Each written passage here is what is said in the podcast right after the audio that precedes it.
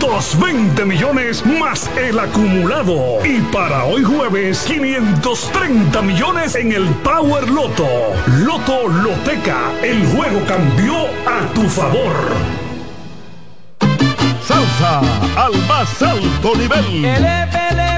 Por fin viene por primera vez con su orquesta original desde Puerto Rico, la leyenda Papo Luca y la Sonora Ponceña con su concierto rumbo a los 70 años. Sábado 17 de febrero, Teatro La Fiesta del Hotel Jaragua. Compartiendo escenario con la sonora ponceña Michelle El Buenón. Boletas a la venta en Nueva Tickets, Supermercados Nacional y Jumbo. Un evento Valenzuela Producción. En CDN Radio, la hora 9 de la mañana. Consultando con Ana Simó por CDN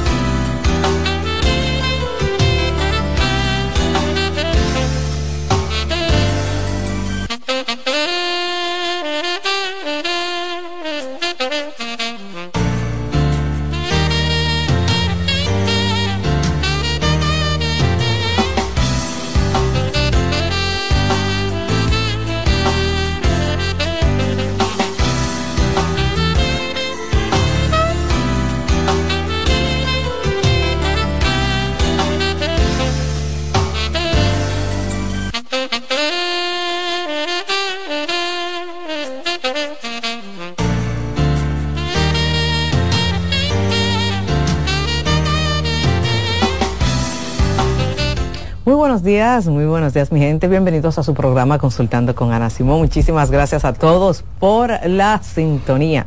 Como siempre, dedicados a, a tratar los temas de salud mental así como salud física. Hoy me toca la primera hora y en la segunda hora tenemos a Fundación Fénix. Así que ustedes saben, vamos a estar hablando de adicciones en la segunda hora y en la primera hora estaré hablando de relaciones de pareja. Pero, Rocío. Doctora, yo le pedí que hablara de este tema porque con la ligereza de que las personas toman un micrófono hoy en día, es algo eh, triste realmente, sin nada de preparación, etcétera, etcétera. Ustedes saben a lo que me refiero. Pero particularmente el caso de este caballero que se subió a una tarima y le prometió a una ganadora de un Miss de, de las patronales de Villa Altagracia, le prometió una jipeta o un apartamento, dinero. Ahora Doctora, él es influencer. Ahora lo han endiosado, doctora. También supe que doctor Nastra dijo que también lo quiso engañar a él. También. Sí, sí, sí. Tiene ya un precedente marcado. Tiene una historia de, de engaños.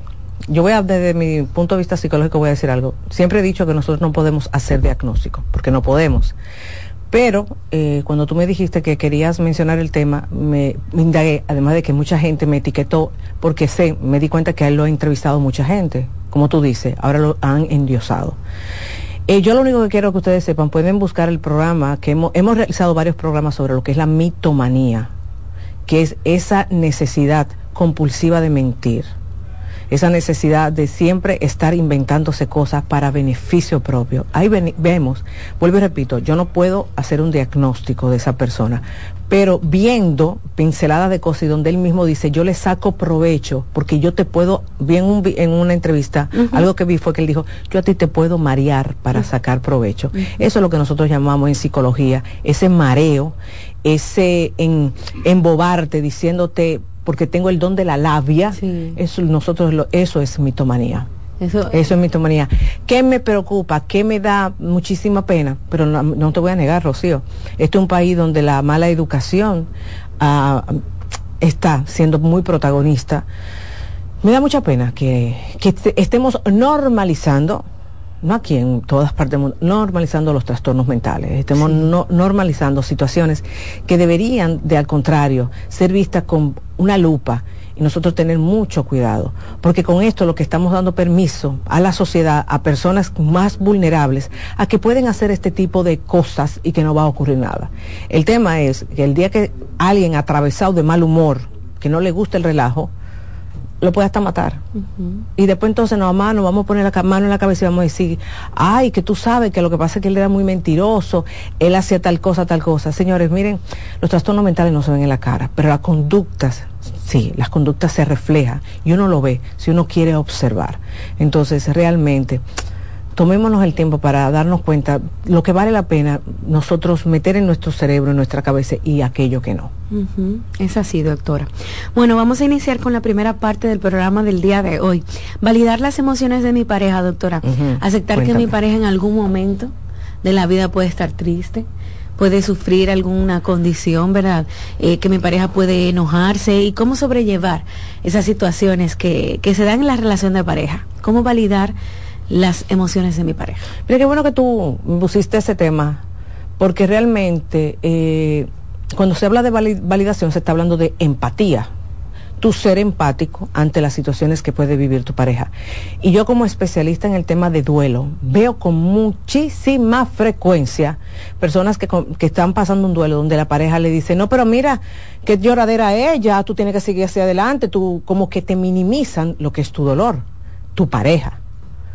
Cuando, y también te minimizan otro tipo de cosas diciéndote, tú si eres ñoña, tú eres muy delicada, a ti no se te puede decir nada y ese tipo de cosas realmente te quita esa validación, te quita como el derecho de simplemente tu ser auténtico. Y hay gente que me dice, yo me siento atado, yo me siento que estoy en una, en, un, en una celda cuando estoy cerca de mi pareja porque yo no puedo simplemente decir lo que yo pienso porque siempre me quiere aplastar, siempre le encuentro un pelo a la en la sopa a todo lo que yo pueda decir.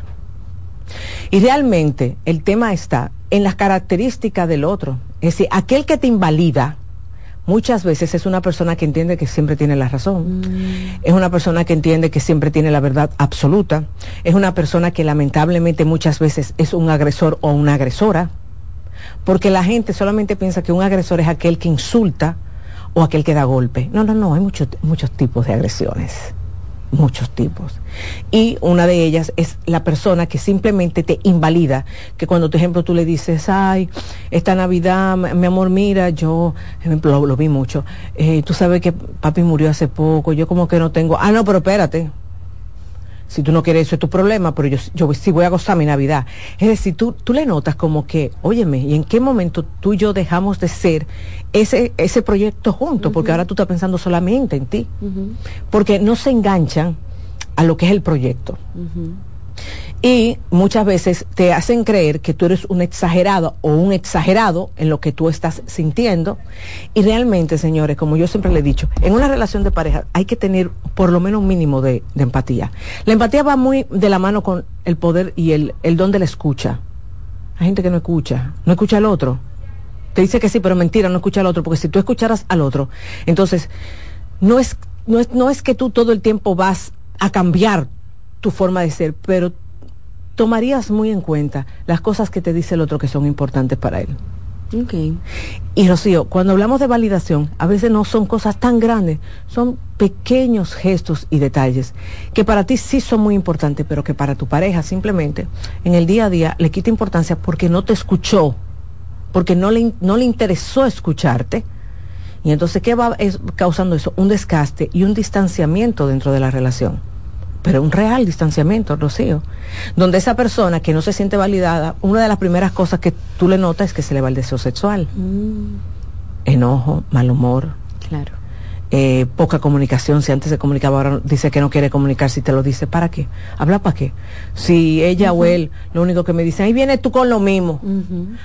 ahí, viene tú a hablar de la misma vaina. Tú no vas a querer decirle nada a tu pareja. Tú no vas a querer decirle nada. Entonces se crea un gran abismo que muchas veces el otro, que está perdido en el espacio, como no es empático, jamás va a entender qué fue lo que ocurrió. ¿Y qué hace muchas veces? Culpar al otro encima de todo decirle, no, tú no tienes deseo, tú no hablas conmigo, tú estás tanto por tu culpa. No, no es capaz de sentarse a decir, déjame ver qué quizás yo pude haber hecho para que mi pareja tomara ese distanciamiento conmigo. La validación no es que usted eh, esté dándole permiso constantemente a su pareja. No, porque tú tienes, mi pareja me tiene que pedir permiso. No, no, no, no, no. Es eso, el yo sentir que tú me apoyas, en que quizás yo estoy tomando una decisión deliberada, una decisión que no va a ser lo más correcta para mí, tú me puedes dar una recomendación, pero de ahí a querer llevarme a que yo tome otra decisión porque tú no estés de acuerdo, no es lo correcto. A veces uno tiene que darse ese trayón y uno como pareja estar ahí para acompañar y ayudarme a levantar, pero no para decir, te lo dije. Tú ves, qué bueno que te pase porque yo también te lo dije, ese tipo de cosas no se dicen. Mm, lo que pasa, doctor, es que a veces uno tiene eh, historias del pasado y uno está molesto con su pareja, situaciones que no se han resuelto y tú vas formando como esa corteza, la diferencia. Tú vas armando, tú, vas armando, como digo yo, se rompecabezas. Y a veces el detonante es una estupidez, Rocío, pero una estupidez, algo tan simple como yo te pedí plátano maduro y tú me lo diste verde y por ahí nos fuimos, nos dimos la insulta más grande. ¿Tú crees que fue el plátano? No, no fue el plátano, es el cúmulo de cosas que yo tengo, que vengo arrastrando, porque no me estoy sintiendo bien contigo. Y ese, ese tipo de cositas son los que van llevando a que la relación realmente no sea una relación de transparencia ni, ni de honestidad.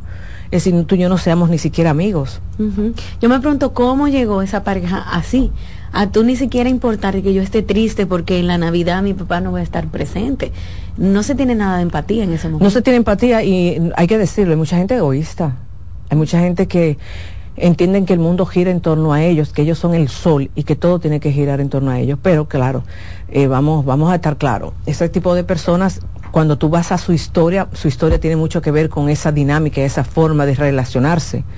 Y son gente que te dicen muchas veces en consulta, pero yo no sé cuál es, así mismo, te voy a decir cómo me lo dicen, yo no sé cuál es la vaina, cuál, cuál qué tanta quiquilla y cuántas cosas, porque yo le llego temprano, eh, yo estoy ahí, eh, entonces, ¿cuál es, ¿cuál es la vaina? ¿Qué ahora, cuál es? tú ves que muchas veces exageran y creen que porque están haciendo ciertas cosas, ya tú tienes que estar tranquila o que tranquilo. Y muchas veces la pareja te dice, está bien, tú llegas, pero tú estás ausente, metido en un celular, tú ni caso me haces, porque tú estás metido en un celular, yo te digo, ven, vamos a cotarnos, ve una, ve una serie, y tú me dices que no, eh, yo te digo, ven, vamos a bañarnos, y tú lo que me salte con una barrazada, yo pongo ejemplo, yo puedo hacer cualquier cosa en la casa, puedo ponerme a escuchar música, y tú vienes y me dices, baja esa vaina, ¿qué es lo que tanto? ¿Entiendes? Ese tipo de cosas van creando una coraza, tú quieras o no y quieras o no, tú vas ahí tomando distancia, Rocío. Y generalmente, doctora, esos problemas eh, verticalmente se, horizontal, totalmente. La persona que comienza a sentir que no me valoran, que mi pareja no, no está siendo empática, es una persona, hombre como mujer, que va perdiendo el deseo sexual. Y difícil. Claro, porque es que, miren, el cuerpo no miente uno puede muchas veces querer engañarse a nivel, a, nivel psíquico, es decir, uno puede a veces acá te engañarse con un pensamiento y justificarlo. No, porque él, él hace eso por esto, ella hace esto por esto, pero el cuerpo no miente. Y el cuerpo comienza a sacar facturas. Y tú ves que hay mujeres que me dicen, me duele ahora. Cuando lo hacemos, yo no lubrico, el hombre me dice, no tengo una erección total, eh, ahora me duele la cabeza cada vez que me dice que quiere. Ese es tu cuerpo diciéndote, óyeme, no estamos bien y tú no deberías de acostarte hasta que tú no resuelvas esto. Llegar al punto, doctora, de, no considerar a tu pareja, de no sentir empatía por tu pareja, de que prácticamente no te importa lo que pase con esa gente, eso es prácticamente un divorcio emocional. No, mira, no necesariamente es un para aquel que lo siente, pero quizá para el que es poco empático, o sea, no es un divorcio, porque él entiende que tiene, volvemos, ese tipo de persona lamentablemente casi siempre cree que tiene la verdad absoluta, pero es por personalidad y te lo justifica en consulta, te dice, pero yo no entiendo cuál es la ñoñería, yo no entiendo cuál es, eh, qué, hay, qué, es lo que tanto hay que hablar lo mismo, y por qué hay que, entiende, se justifican mucho, se justifican. ¿Entiendes? Mm. Entonces, el justo, mira, cuando tú te justificas y cuando tú no asumes responsabilidades, no va a haber mejoría en la relación de pareja. Pero no significa que el otro se divorcie. Hay personas que, que lamentablemente se aferran más. Eso va a depender mucho de los tipos de apego. Pero ahora, en definitiva, que de que no vas a ser feliz, no, no vas a ser feliz, no vas a ser feliz. Mm. No, y, y, muchas, muchas personas tienen claro de que esto no es lo que me conviene, esto no es lo que yo quiero, pero no saben cuál es la salida. Que la salida no necesariamente es un divorcio. Pero el tema es, cuando yo le digo, está bien, pues quizás no sea el divorcio, pero ¿cómo seguimos donde tú aquí sientes que tu pareja no te trata como tú entiendes que tú mereces? Pero el problema es, eh, Rocío, que muchas veces es tanto lo que tu pareja te repite, que tú eres ñoño, que tú eres esto, que tú, que tú te lo llegas a creer. Y entonces tú bajas tus expectativas de lo que tú mereces. y mucha gente se conforma con esa migaja, porque te lo dice tanto, que tú eres delicado, que tú eres frágil, que tú eres, tú tienes mamiti, que tú, te lo repite tanto, tanto, tanto. Llega un momento y tú dices, ¿y será verdad que yo soy así? ¿Será verdad que, que verdad que yo exagero mucho y que yo debería de, de soltar un poquito? Tú sabes también que otra técnica que usan este tipo de personas que no quieren validar a su pareja, utilizan mucho los diagnósticos psicológicos. Tú lo que te depresiva, tú lo que tienes una depresión que te está llevando el diablo.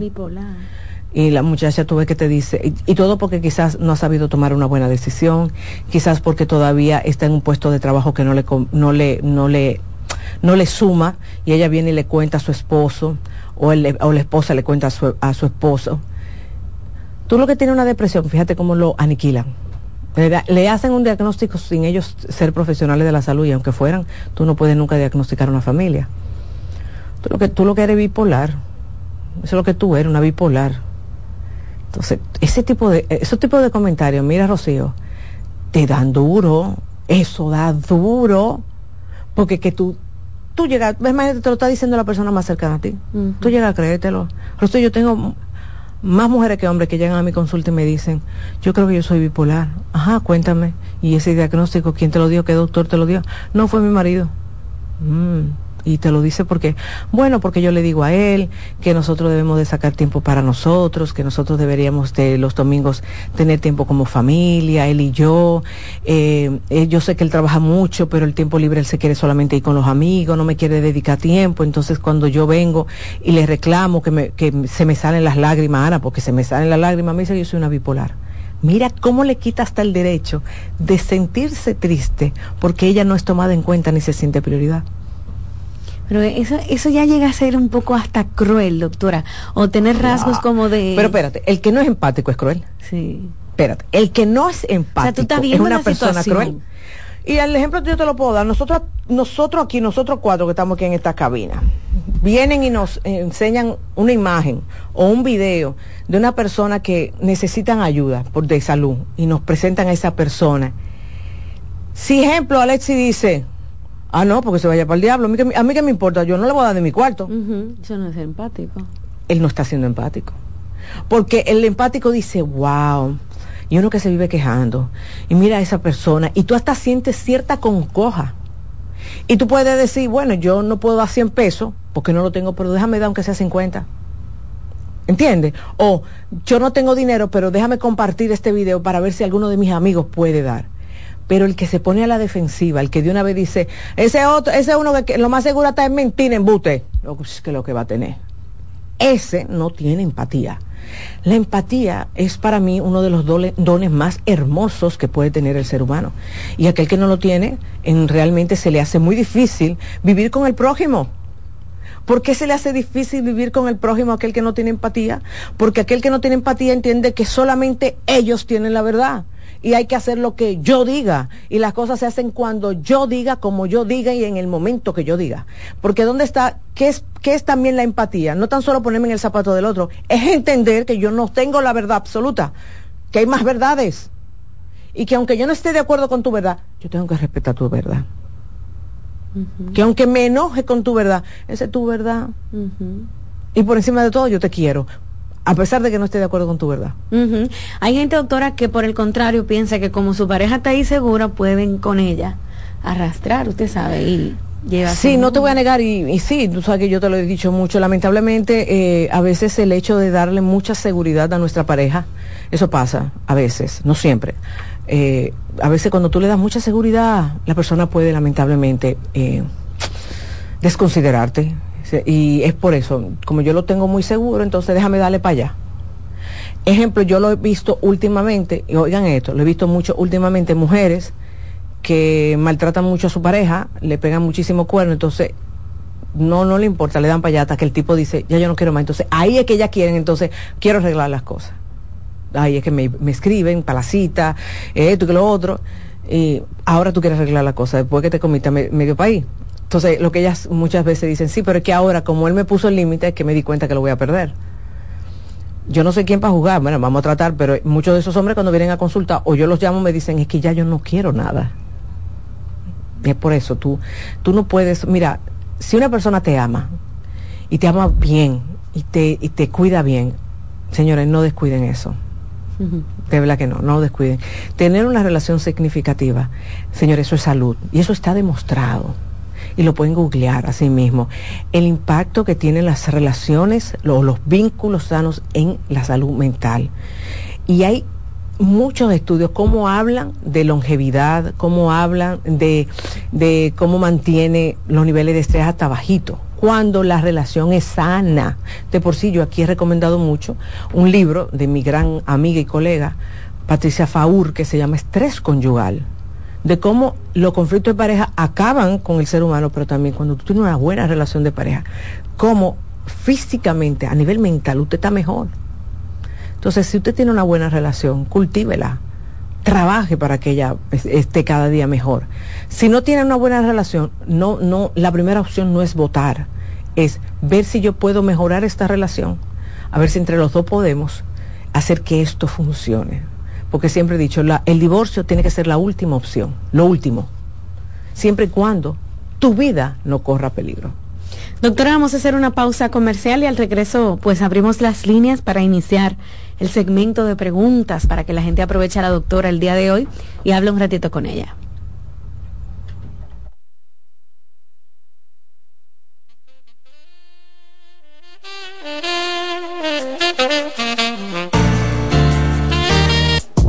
Estás escuchando Consultando con Ana Simón.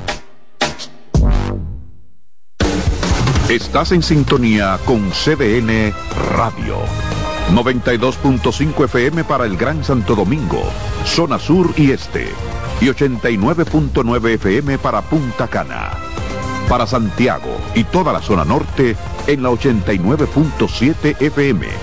CDN Radio la información a tu alcance. ¿Te perdiste algún programa? Todo nuestro contenido está disponible en mi canal en YouTube. Ana Simón.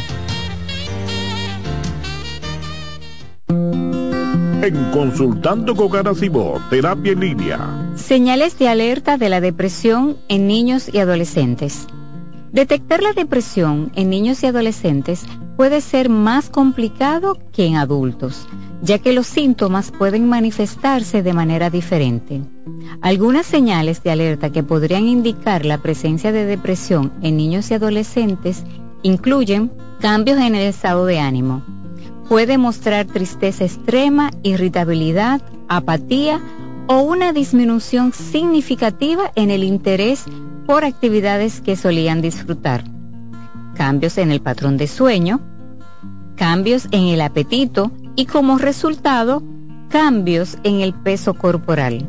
Muestran una disminución general de la energía y la motivación. Presentan dificultades en la concentración de tareas escolares o actividades diarias. También expresan pensamientos negativos acerca de sí mismos y sentir que no son lo suficientemente buenos. Aislamiento social, quejarse de dolores de cabeza, dolores de estómago, u otros síntomas, cambios en el rendimiento escolar, manifestar conductas autodestructivas, como cortarse, hablar de suicidio o hacer intentos de suicidio.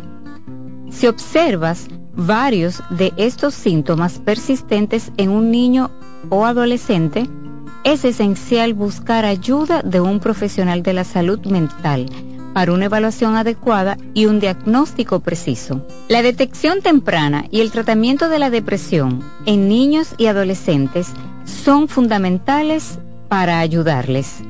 Soy Rosa Hernández, psicóloga clínica del Centro Vida y Familia Ana Simón. Polish abre nueva sucursal en San Isidro. Sí, su puerta rosada está abierta para ti en Plaza Fama Autopista San Isidro. Más información 809-544-1244. Síguenos, Polish RD. Cansado, loco por salir de la rutina para vivir una experiencia inolvidable y aún no decides a dónde escaparte. Atlantic Tours te ofrece las mejores ofertas en resorts y excursiones en los principales destinos de República Dominicana. Contáctanos al 809-964-9714 para crear momentos inolvidables junto a nosotros. Encuéntranos en línea como atlantictoursrd.com o en nuestras redes sociales arroba Atlantic Tours y exploremos juntos las maravillas de nuestra bella isla. Atlantic Tours, Experience and Enjoy.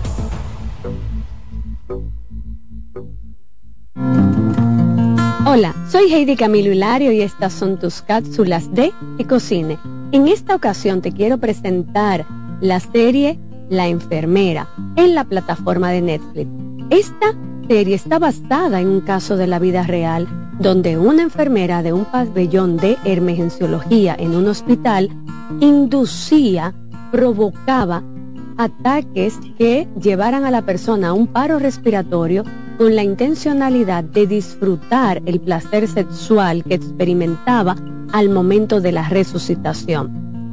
Sí, así como lo oyes, muchas personas pueden experimentar altos niveles de excitación e inclusive llegar al orgasmo en situaciones de alto riesgo, pues esta enfermera se dedicaba a provocar este tipo de daño. Fue descubierta por una compañera y llevada a la justicia. Recuerden, la enfermera, muy interesante, no dejen de verla. La salud mental es un estado mental caracterizado por el bienestar emocional, un buen ajuste del comportamiento, la libertad relativa de la ansiedad y la capacidad de establecer relaciones constructivas y hacer frente a las demandas y tensiones ordinarias de la vida.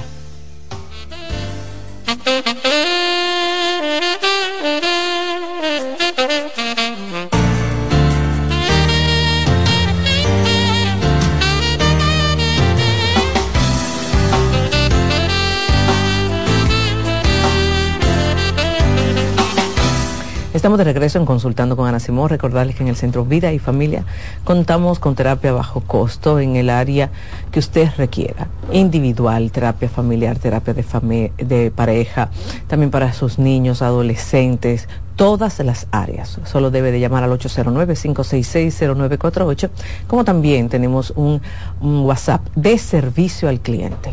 829-622-0948. Doctora, vamos a, abrir las líneas. Ya tengo muchas preguntas a través del WhatsApp y también en el teléfono. Usted si quiere comunicarse en este momento, si está viendo el programa por televisión, puede llamar al 809-683-8790, 683-8791. Esos son los números de nuestro programa para usted participar y explicarle a la doctora aquí verá en el programa lo que le sucede. Escuche esta pregunta, dice, hola doctora, buen día, mi esposa es extranjera, llevamos nueve meses casados, ajá, de un tiempo para acá, ella está como media melancólica. Según ella, doctora, le hace falta a su familia. Le prometí que ese año haríamos lo posible por ir juntos a visitar a su familia. Pero unos cuantos días después de esa conversación, ella me dijo que quería irse ya, como sea, porque no aguantaba más y tenía mucha angustia. Doctora, yo acepté que se podía ir porque realmente podía enfermarse, pero también me siento muy mal porque ella no pensó en pasar su cumpleaños conmigo y tampoco el día de San Valentín. Ellos tienen actividades familiares cada año y creo que fue más por asistir a eso que quería irse. Espero su respuesta. Bueno, tú tienes todo el derecho de pensar eh, cosas, pero la única persona que te puede sacar de duda es ella. Señores, el duelo migratorio existe. El duelo migratorio. ¿Qué es el duelo migratorio? El duelo migratorio es cuando tú no estás en tu país. Es cuando a ti te hacen falta no tan solo tu familia, tus costumbres, tu, dinámica. Eh, la gente cree que no, pero sí. Y hay gente que le da durísimo, le da súper duro y lo que quiere devolverse para su país. Pero yo entiendo que ya después de que pase un par de días que ella esté instalada en su país, tú debes de conversar con ella y hablarle de cómo tú te sientes de cómo, cómo ha sido para ti este proceso y decirle lo que, la, realmente lo que tú entiendes por qué ella hizo lo que ella hizo. Porque ella es la única que te va a sacar de dudas. Buenas. Hola. Sí, buenos días. Buen día. Buenos días. Buen día. Adelante. Queremos expresarle algo a la doctora. Dígame. Eh, fíjese, doctora, yo comparto muchas veces con lo que usted estaba diciendo ahorita que a veces uno tiene su pareja y le invita a varias cosas en el hogar y esa pareja siempre está renuente, no, yo no quiero, incluso usted dijo que la invita, ven, vamos a bañarnos, vamos a ver una serie juntos, y esa, y esa pareja nunca quiere. Y, y sin embargo, uno sale por ahí a veces, y cuando viene, ¿y dónde tú estabas? Esto y lo otro, que, que tú sales solo, que tú nunca me invitas y a veces uno le invita, vamos allí conmigo, ven, y dice que no. Eh, usted me puede decir, yo tuve una pareja que tuve que quitarme de ella, como dicen por ahí popularmente, porque eso era todos los días con como una cacata para hablar de otra cosa.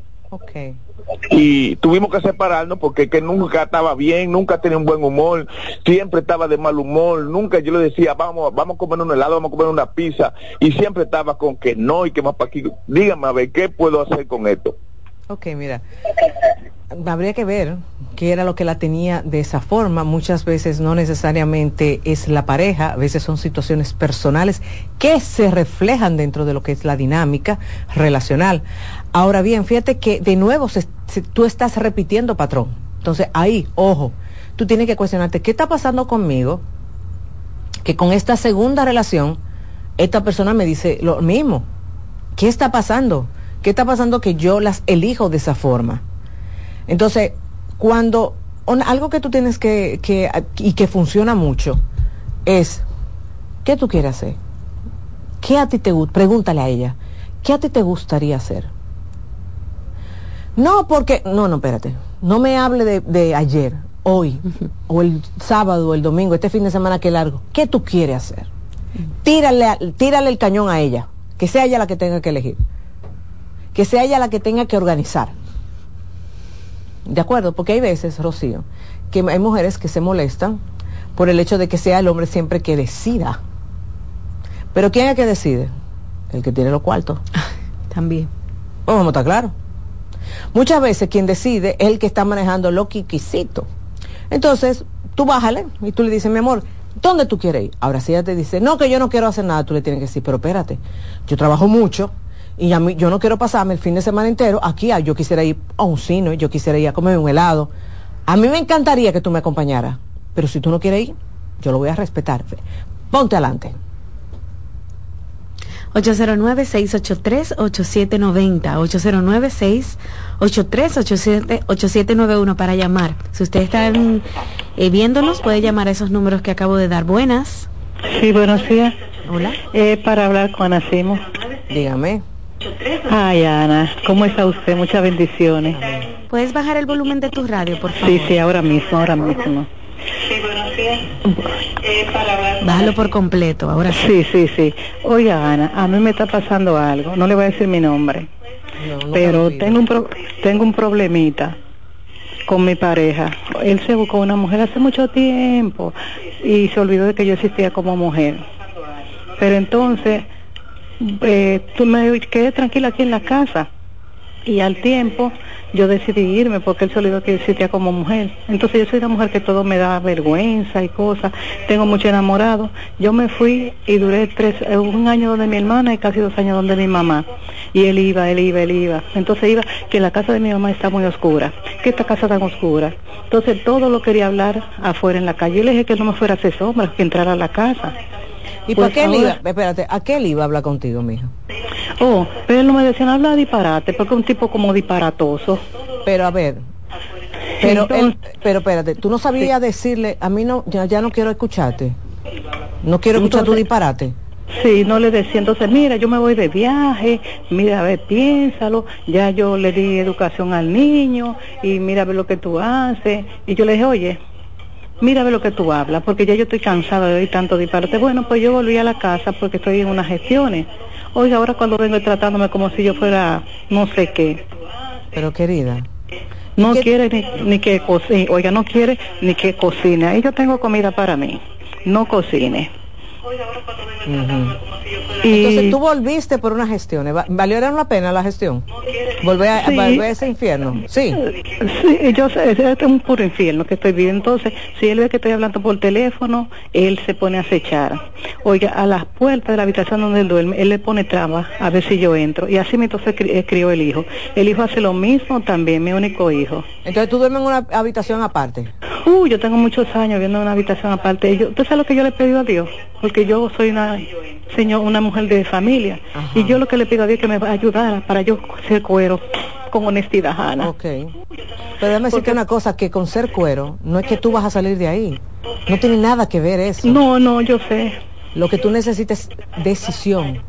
Lo que tú necesitas es seguridad como mujer.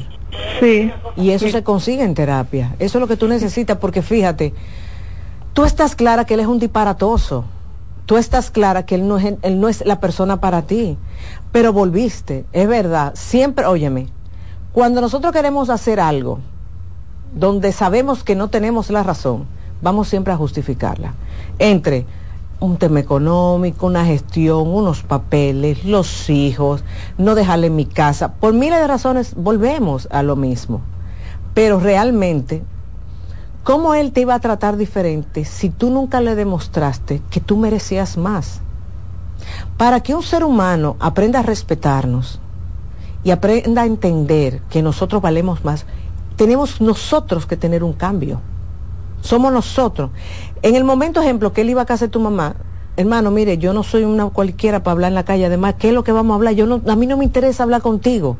Tú y yo lo único que tenemos en común es nuestro hijo. Cortarle, pero tú nunca le cortaste. Mientras él hacía su vida de soltero, tú estuviste en esos tres años ahí. Fíjate como tú dices, yo tuve mucho enamorado, pero era vergonzosa. ¿Y qué importa que haya sido vergonzosa, que tú seas vergonzosa? El ser vergonzosa no significa que no te dé la oportunidad con un hombre, porque tú te la diste con él. Esa era tu justificación para no abrirte a la posibilidad de conocer a alguien. Tú eres dueña de tu vida y tú vas a terminar tu vida como tú quieras, no como otro ser humano quiera. Entonces, mira, el quejarte, el, el, simplemente repetirte las cosas, no es lo que va a hacer que exista modificación conductual. Es decir, en definitiva, yo sola no puedo salir de este infierno. Yo necesito ayuda. Necesito a alguien que simplemente me ayude a canalizar y yo salir de aquí porque yo creo merecer algo mejor. ¿De acuerdo? Seguimos, amigos, pueden llamar, recuerden, si quiere hablar con la doctora, al 809-683-8790. Buenos días. Sí, buenos días, doctora, ¿qué tal? Hola, adelante.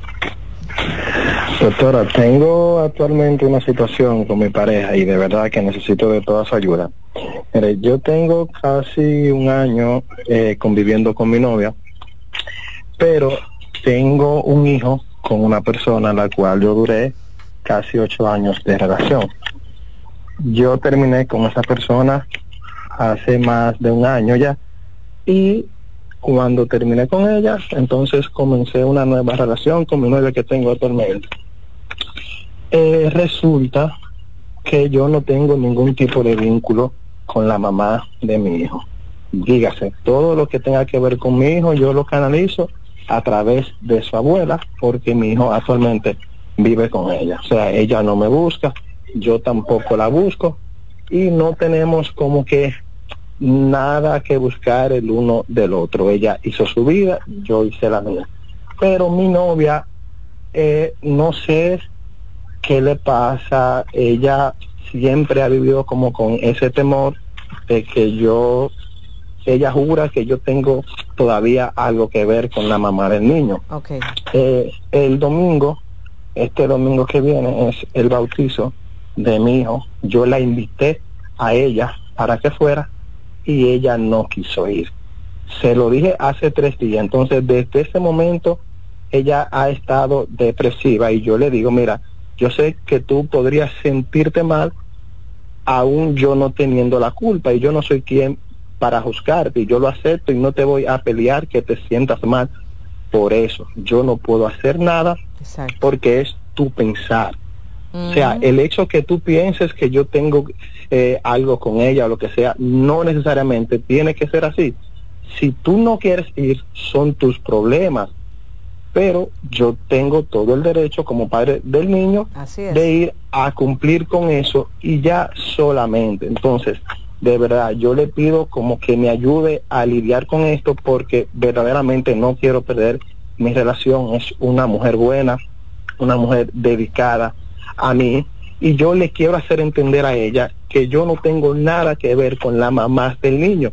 Y créame, doctora, que cuando le digo que no tengo nada que ver, no tengo nada que ver. Ni yo la busco, ni ella me busca. La escucho por radio, ¿sí? Ok, mira, ya tú se lo explicaste con manzanita, estoy seguro, y con palito, para que ella entendiera en buen dominicano que tú no tienes nada con la mamá de tu hijo. Ya no se lo sigas explicando.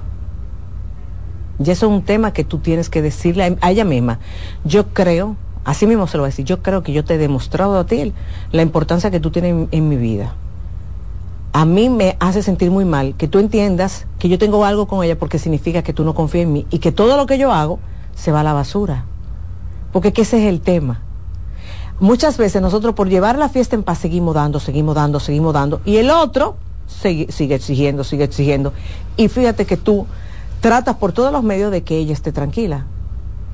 Ahora, esto que pasó del bautismo, van a pasar muchas cosas porque Dios no quiera, pero el niño le puede dar una gripe, es decir, el niño puede enfermarse.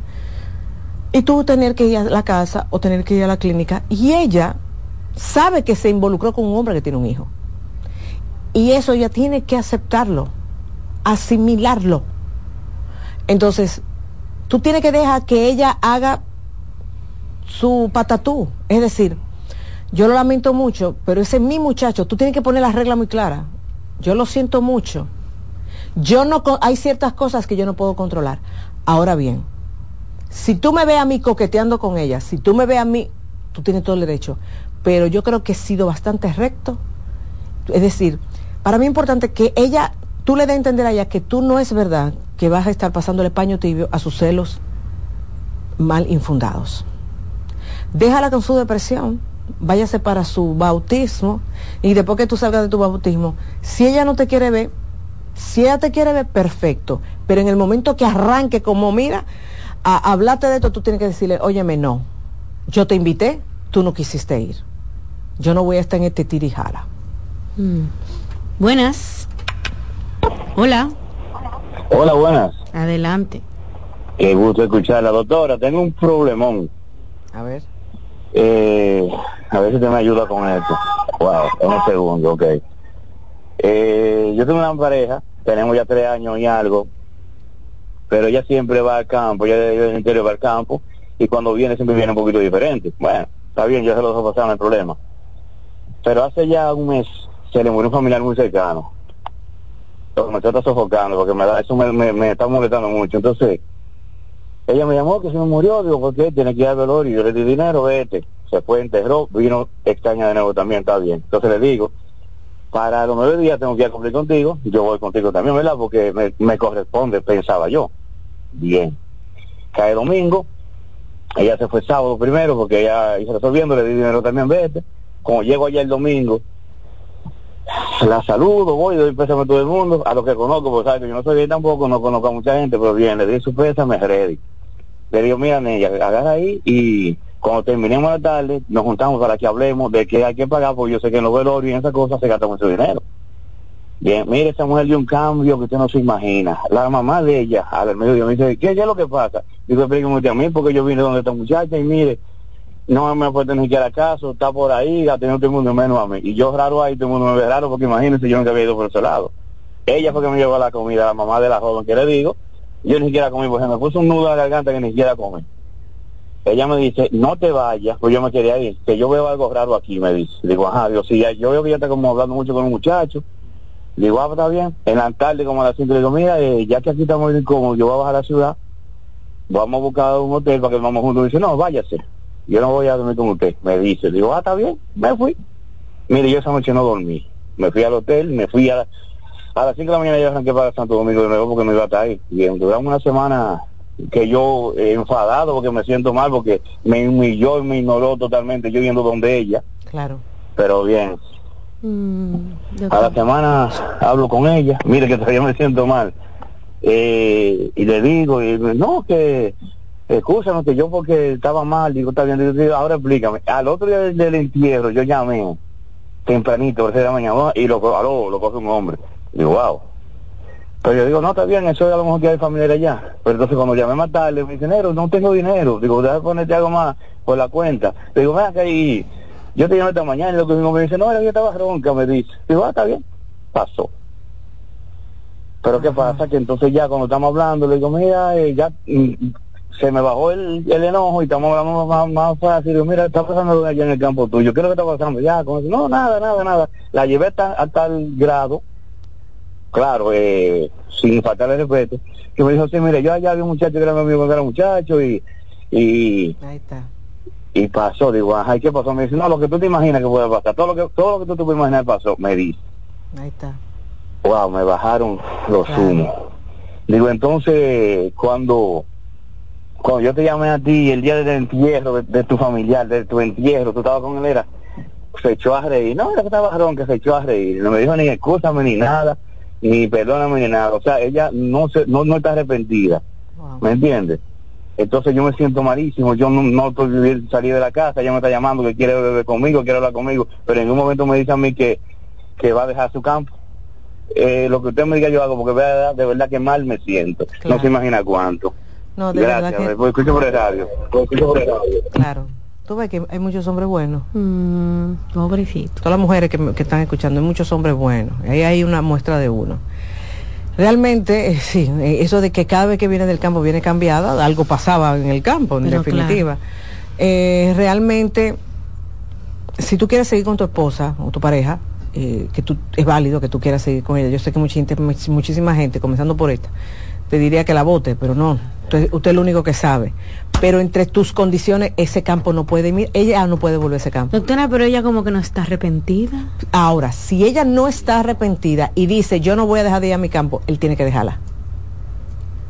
Porque no te voy a negar, la, gente dice, no, porque yo me voy a portar bien un par de días, pero si, si volvemos a la misma dinámica, es que de nuevo la sensación que él tiene, que es muy desagradable, porque cuando te traicionan es muy desagradable lo que uno siente, entonces no vale la pena, no vale la pena, no vale la pena realmente. O sea, que el campo ese no puede pisar jamás. No, si no es con él.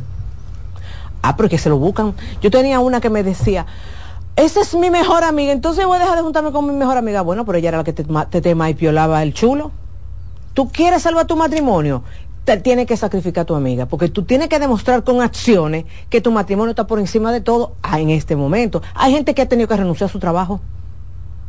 Hay gente que ha tenido que renunciar a su trabajo porque el compañerito que se le sienta al lado fue con el que se chulió. Entonces yo, digo, ¿cómo, hacemos para salvarlo? Lo, lo digo en consulta, digo yo, cada vez que tú entres a ese banco o a esa oficina, tu pareja se queda loca. ¿Qué hago? Porque cuando él me llama, yo siempre le cojo la llamada así, pero cuando tú estabas enchulada también tú le cogías la llamada. Es decir, no es lo que yo creo que debo de hacer para que tú confíes en mí. No, yo tengo que tomar en cuenta lo que tú necesitas. Y hay gente que se lo dice. Ah, no, tiene que salir del trabajo. Eso es egoísmo. Bueno, mi amor también fue egoísta cuando tú lo hiciste. Sí, esto no es una lucha de egos, esto es una lucha de... Esto es, yo tengo que hacer un sacrificio que se note para que mi pareja entienda que es prioridad. Si no, eso se va para el carajo. Así que el campo se va. En los velorios como que pasan muchas cosas, doctora. ¿Y tú crees que eso comenzó en el velorio? Ah, no, fue. Ah, para el carajo. No, ¿qué es lo que va a comenzar en el velorio? Esa mujer se puso feliz con la muerte de ese familiar. Qué bueno. Ay, que se murió. Voy para allá. Voy para allá. Eso hace este rato que estaba. Es duro, es duro. Con calma, mi Y fíjate, no te voy a negar, el hecho de que ella le diga, en el momento que él me dijo que eh, la voz, que, cuando él la llamó que fue un hombre, y ella le dijo después, no era que yo estaba ronca, ya, ahí estaba la mentira. Ahí estaba la mentira. Ya, ya tú sabes que haya, eh, cuando hay secretismo, es porque hay algo que tú no quieres que se sepa, y lamentablemente muchas veces porque hay otra persona. Buenas. Hola, buenos días, doctora. Hola. ¿Todo bien? Eh, yo voy con, el que llamó anteriormente. Yo tengo, yo tuve una situación más o menos similar con mi pareja, eh, con mi esposa, ¿verdad? Eh, ahí la condición, eh, más o menos que pasó igual, porque yo le dije a ella, coño, por lo menos cambia tu conducta, porque ya está bien, te, te me dijiste que sí, que pasó, tú quieres estar conmigo, tú quieres que salvemos eso, porque ya yo estaba decidido a irme, ya yo dije, bueno, pues ya, es tu decisión, tú quieres que salvemos eso, entonces cambia tu conducta, no, porque yo te dije que yo hace tiempo iba a cambiar, mm. que eso no fue por eso que yo cambiara contigo, cambié en el sentido de que, de que ya el cariño bajó, casi no nos hablamos, eh, el cariñito, que la vaina, que lo bueno y todo eso, todo eso se ha ido, se ha perdido. Se ha perdido. 100%, Y usted en estos días tocó este tema de que uno debe darle el espacio y ella me ha dicho que es su privacidad, que ella quiere solamente, que esa es su privacidad. Tanto el uso del teléfono, que ella salir con las amigas, cosas que no hacía anteriormente, pero que ahora sí ya la está exigiendo. Entonces, yo le dije a ella, está bien, vamos a darte tu espacio. Pues entonces ahora le doy su espacio, ahora está exigiendo que yo como que esté más encima de ella. Explíqueme, doctora, qué yo puedo hacer. Después que le digo, te voy a dar tu espacio, eso es lo que tú quieres, coge tu espacio, vamos a darle para adelante, fuego 90, tú tu espacio, yo en el mío, te respeto lo tuyo, pero ahora entonces me encuentras raro, porque yo le estoy dando mucho espacio, casi no le hablo, que si ella no me tira, yo no le tiro, y así sucesivamente. Sí, pero yo no te voy a negar, esa negociación tuvo malísima. Una persona que traiciona, el que traiciona no puede exigir. Vamos a comenzar por ahí. El que traiciona no puede exigir. Y que dame mi paso. ¿Cómo es eso? Y que dame mi paso y que yo voy a salir con mis amigas. No, no, no, espérate. hay una etapa donde usted no puede ponerse en ninguna posición. Usted está callado o callada. Porque usted fue que traicionó. En esa etapa, que es al inicio, quien pone las condiciones es el que ha sido traicionado. Y claro, las condiciones no es que el otro va a decir, sí, todo lo que tú digas yo lo voy a hacer. No, porque hay cosas que uno por eso, por eso es que es tan importante la terapia, porque uno les enseña a negociar. ¿Por qué uno le enseña a negociar? Porque a veces tú por salir de paso todo le dices que sí, pero tuve un par de semanas después y volvemos a lo mismo. Y vuelve de nuevo a la sensación. Pero mira qué es lo que ocurre. Y eso pasa mucho cuando la infidelidad es femenina. Cuando la infidelidad es femenina, la mujer va perdiendo mucho el deseo sexual. Cuando se vuelven a dar la, la, oportunidad, la mujer se le hace difícil engancharse sexualmente. Entonces, quizás la mujer ya no está con el otro hombre, pero la mujer está fría. Entonces el hombre dice, pero está bien, tú quieres que estemos bien, pero tú no me buscas en la cama, tú me sigues rechazando en la cama. Y, y eso hace que el hombre siga pensando que hay algo, que hay algo. Entonces son muchas aristas por lo que es tan importante. Entonces, mira mi recomendación, querido. Tú le vas a decir a tu esposa, bueno, mira, lo que ocurre es que pasó lo que pasó, ¿verdad? No dimos la oportunidad, pero tú quieres vivir una vida de soltera. Y tú quieres hacer lo que te dé la gana. Y cuando tú y yo iniciamos esta relación, eh, no era así. A mí actualmente no me cuaja ese tipo, ese tipo de dinámica. Y con eso yo no digo, y sí yo creo que las parejas tienen que tener su espacio. Pero no es verdad que vamos a tener espacio de los viernes son míos y tú no te puedes meter con mis amigas y yo hago... No, no, no tenemos que tener nuestros espacios, pero yo tengo acceso a tus espacios, yo tengo que tener acceso. Es más, si hubo infidelidad. La infidelidad, lamentablemente, es muy compleja y hace que la relación se ponga porosa, porosa, que se miren, se quiebra con cualquier cosita. Entonces, cuando el que traicionó puede comenzar a exigir, cuando ya tiene un tiempo demostrando arrepentimiento, entonces ahí negociamos ¿Qué cosas tú necesitas que tu pareja haga por ti ahora, ya que tú estás demostrando arrepentimiento? Doctora, dice alguien en las redes sociales, en YouTube, que usted piensa también de algunos hombres que no son apoyo emocional en medio de conflictos. A ti te está pasando de todo y ellos como si nada, ni siquiera te abrazan, no te dicen nada, solo se mantienen en silencio. Y eso ocurre mucho cuando tú tienes conflicto con la familia de ellos también. Cuando tienes problemas que tú ves que se mantienen totalmente ajenos a la situación, no opinan y si opinan es porque tú los has acorralado mucho. Eso tiene mucho que ver con su tipo de apego, la forma en cómo se han vinculado. Hay personas, y hay que decirlo, hombres como mujeres, que no les gustan los conflictos que evitan los conflictos. Mira, de la forma que sea. Entonces se meten en su caparazón y tú le puedes estar diciendo, diciendo, diciendo. Entonces, también yo no le voy a negar, por eso es tan importante, fuera del conflicto, no en el conflicto, fuera del conflicto. Y eso es para mí parte de lo que es desarrollar una buena intimidad. Tú decirle a tu pareja, a mí, para mí es muy importante tus abrazos. A mí me gusta que tú me abraces. A mí me hace falta que tú me beses. Pero cuando tú dices eso, tú tienes que estar practicándolo con la persona. Es decir, cuando tú exiges abrazos, tú exiges besos, tú, tienes que darlo, Rocío. Ok. Tú tienes que darlo. Porque muchas veces, y eso le veo, y me encanta, hay parejas que me dicen, no, él no me da abrazos. Y yo le digo, ¿y tú se lo das? Bueno, no, porque él no me lo da. Le digo yo, pero vamos a enseñarle. A ese manganzón, sí, enséñale. El ser humano tiene la capacidad de siempre aprender hasta el momento de su muerte. Enséñale. Tú no te imaginas la gente que ha aprendido, lo que pasa es que aprende, tú lo, enseñas desde el estímulo positivo, aprenden a ser detallistas, a ser románticos, a tener eh, eh, momentos así bonitos, empáticos. Y el otro es el que le enseña, pero también hay que ver cómo tú le enseñas. Ya. Bueno, llegamos a la parte final de este primer tema. Bien, no se preocupen que la doctora seguirá compartiendo con ustedes cada día estos temas de pareja, de salud mental. Pueden hacer una cita en nuestro centro en el 809-566-0948 y 829-622-0948. Vamos a hacer una pausa y al regreso continuamos con más contenido el día de hoy.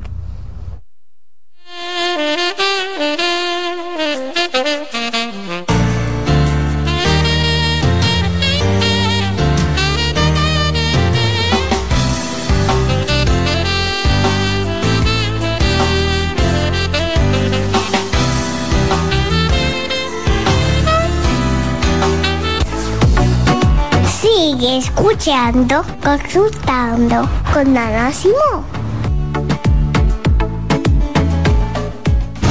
Escuchas CDN Radio, 92.5 Santo Domingo Sur y Este, 89.9 Punta Cana y 89.7 toda la región norte.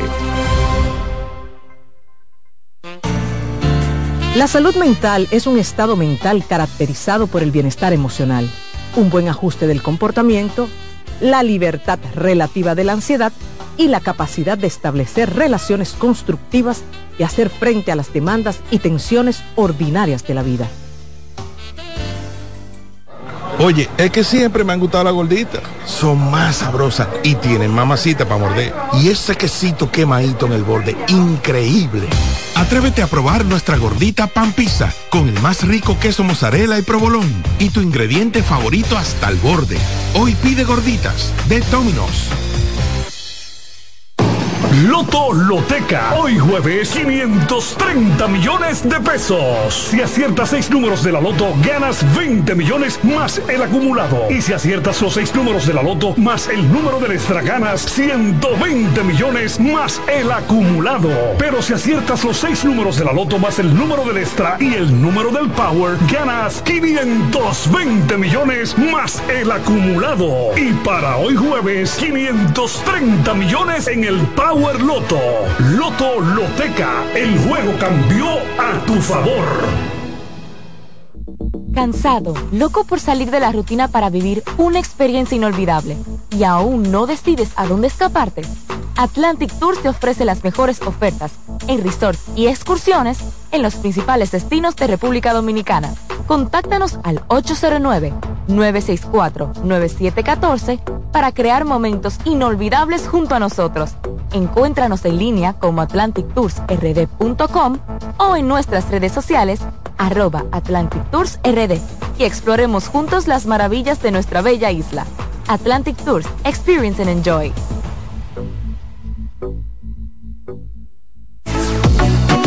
Sigue escuchando, consultando con Ana Simón.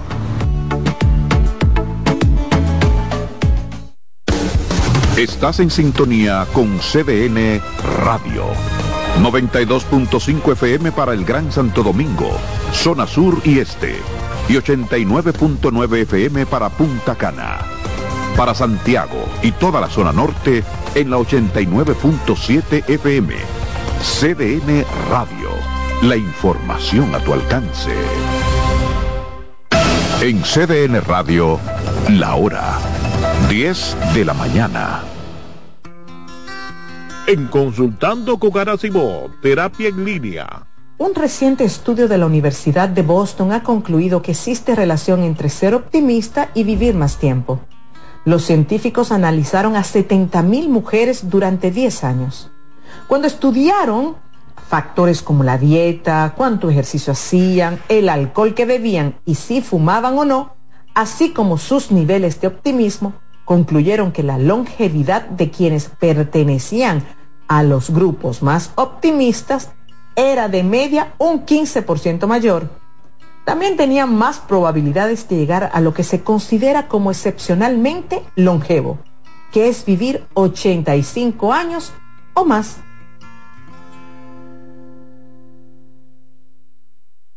En LIR Comercial, los equipos de negocios ya están aquí, con la mayor variedad de equipos para abrir, mejorar o agrandar tu negocio. Con los mejores precios y las mejores ofertas en freezers, conservadores, asadores de pollo, vitrinas frías, vitrinas calientes, hornos, exhibidores, estufas industriales, freidoras, planchas y todos los equipos que puedas imaginar.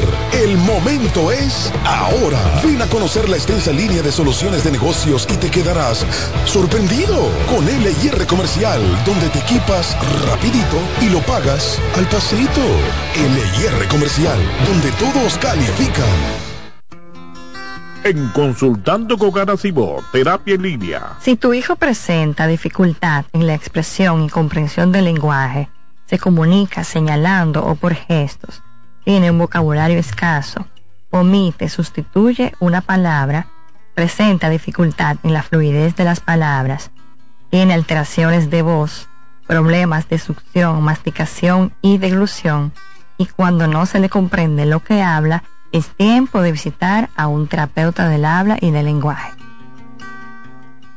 César Suárez Pisano presenta el encuentro más esperado, juntos por primera vez, Santiago Cruz y Andrés Cepeda. Andrés Cepeda y Santiago Cruz para celebrar la Semana del Amor y la Amistad. Andrés Cepeda y Santiago Cruz. Santiago Cruz y Andrés Cepeda, los más emblemáticos cantautores colombianos de la actualidad. Romance, nostalgia, amor, desamor, en dos memorables conciertos, miércoles 14 y sábado 17 de febrero a las 8.30 de la noche. Sala Carlos Piantini del Teatro Nacional. Boletas a la venta ya. Hueva Ticket, Supermercados Nacional y Jumbo, Club de Lectores del Listín Diario, Boletería del Teatro Nacional. Invita. En Consultando con Garacimo, terapia en línea. ¿Sabes qué son adaptaciones curriculares? Son acomodaciones que se realizan en un ámbito educativo a fin de brindar una respuesta efectiva a las necesidades especiales del estudiante. Hay dos tipos de adaptaciones. La primera, de acceso, que contempla todo lo que se refiere al espacio físico. Y la segunda son adaptaciones de contenido, aquellas que adecúan el programa curricular a las necesidades de este niño o adolescente. Su importancia radica en la mejora de la calidad educativa ya que potencializa las habilidades del estudiante. Si sientes que tu hijo necesita adaptaciones curriculares, haz una cita conmigo que pueda ayudarte. Soy Lacey Cabrera del Centro Vida y Familia Ana Simó y puedes solicitar una asesoría al 809-566-0948. Carlos Santos Management presenta sábado 24 de febrero en el Teatro La Fiesta del Hotel Caragua. Santo Domingo de Noche. Guillo Sarante. Sergio Vargas. Y Chabeli. Busca tu boleto en Huepa Ticket. CCN de Supermercados Nacional y Jumbo. Información al 809-922-1439. Invita CDN. En Consultando con Garacimo, terapia en línea. ¿Qué hacer si un familiar te dice que tienes deseos de morirse? Si un familiar te confía que tiene deseos de morirse, es crucial tomarlo en serio y brindarle apoyo inmediato. Algunas pautas para ayudarlos son, escucha atentamente, ofrece un espacio seguro para que exprese sus sentimientos sin juzgarlo Sé compasivo y empático. Demuestra que te preocupas por ella y que estás ahí para apoyarla. No minimices sus sentimientos. Evita frases como ya se te pasará, no te sientas así. Esto invalida sus emociones. Brinda acompañamiento. Ofrece sostén en el proceso, desde buscar ayuda hasta asistir a terapias. Comunícate con otros seres queridos. Informa a otros miembros de la familia o amigos cercanos para que también puedan brindar apoyo. Pregunta sobre su seguridad. ¿Qué tan frecuente tienes pensamientos de muerte?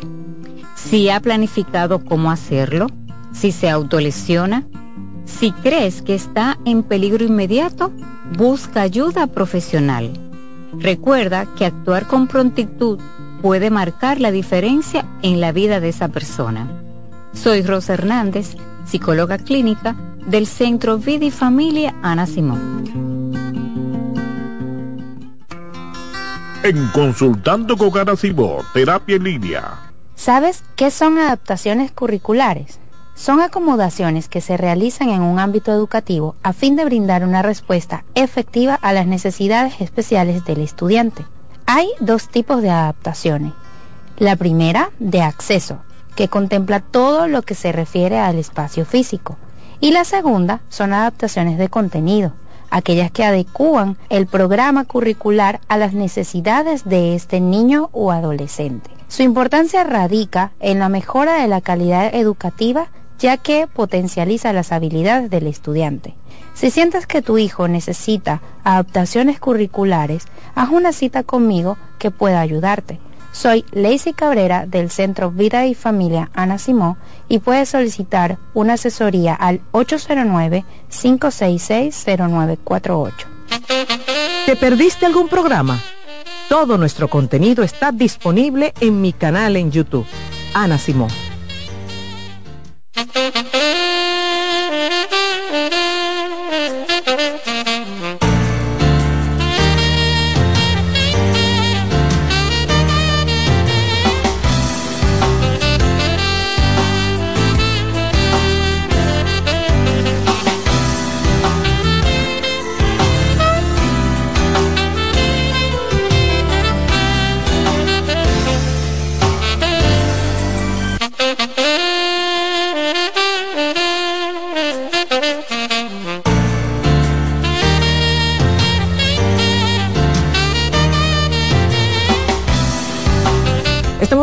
En Consultando con Ana Simón y ahora, como les mencioné al inicio del programa, tenemos a nuestros amigos de Fundación Fénix. Está con nosotros Virginia y Fausto, que ya son parte de nuestro equipo y en el día de hoy me quedé a compartir con ellos, pues tienen un tema muy interesante, hablar de la depresión y los adictos.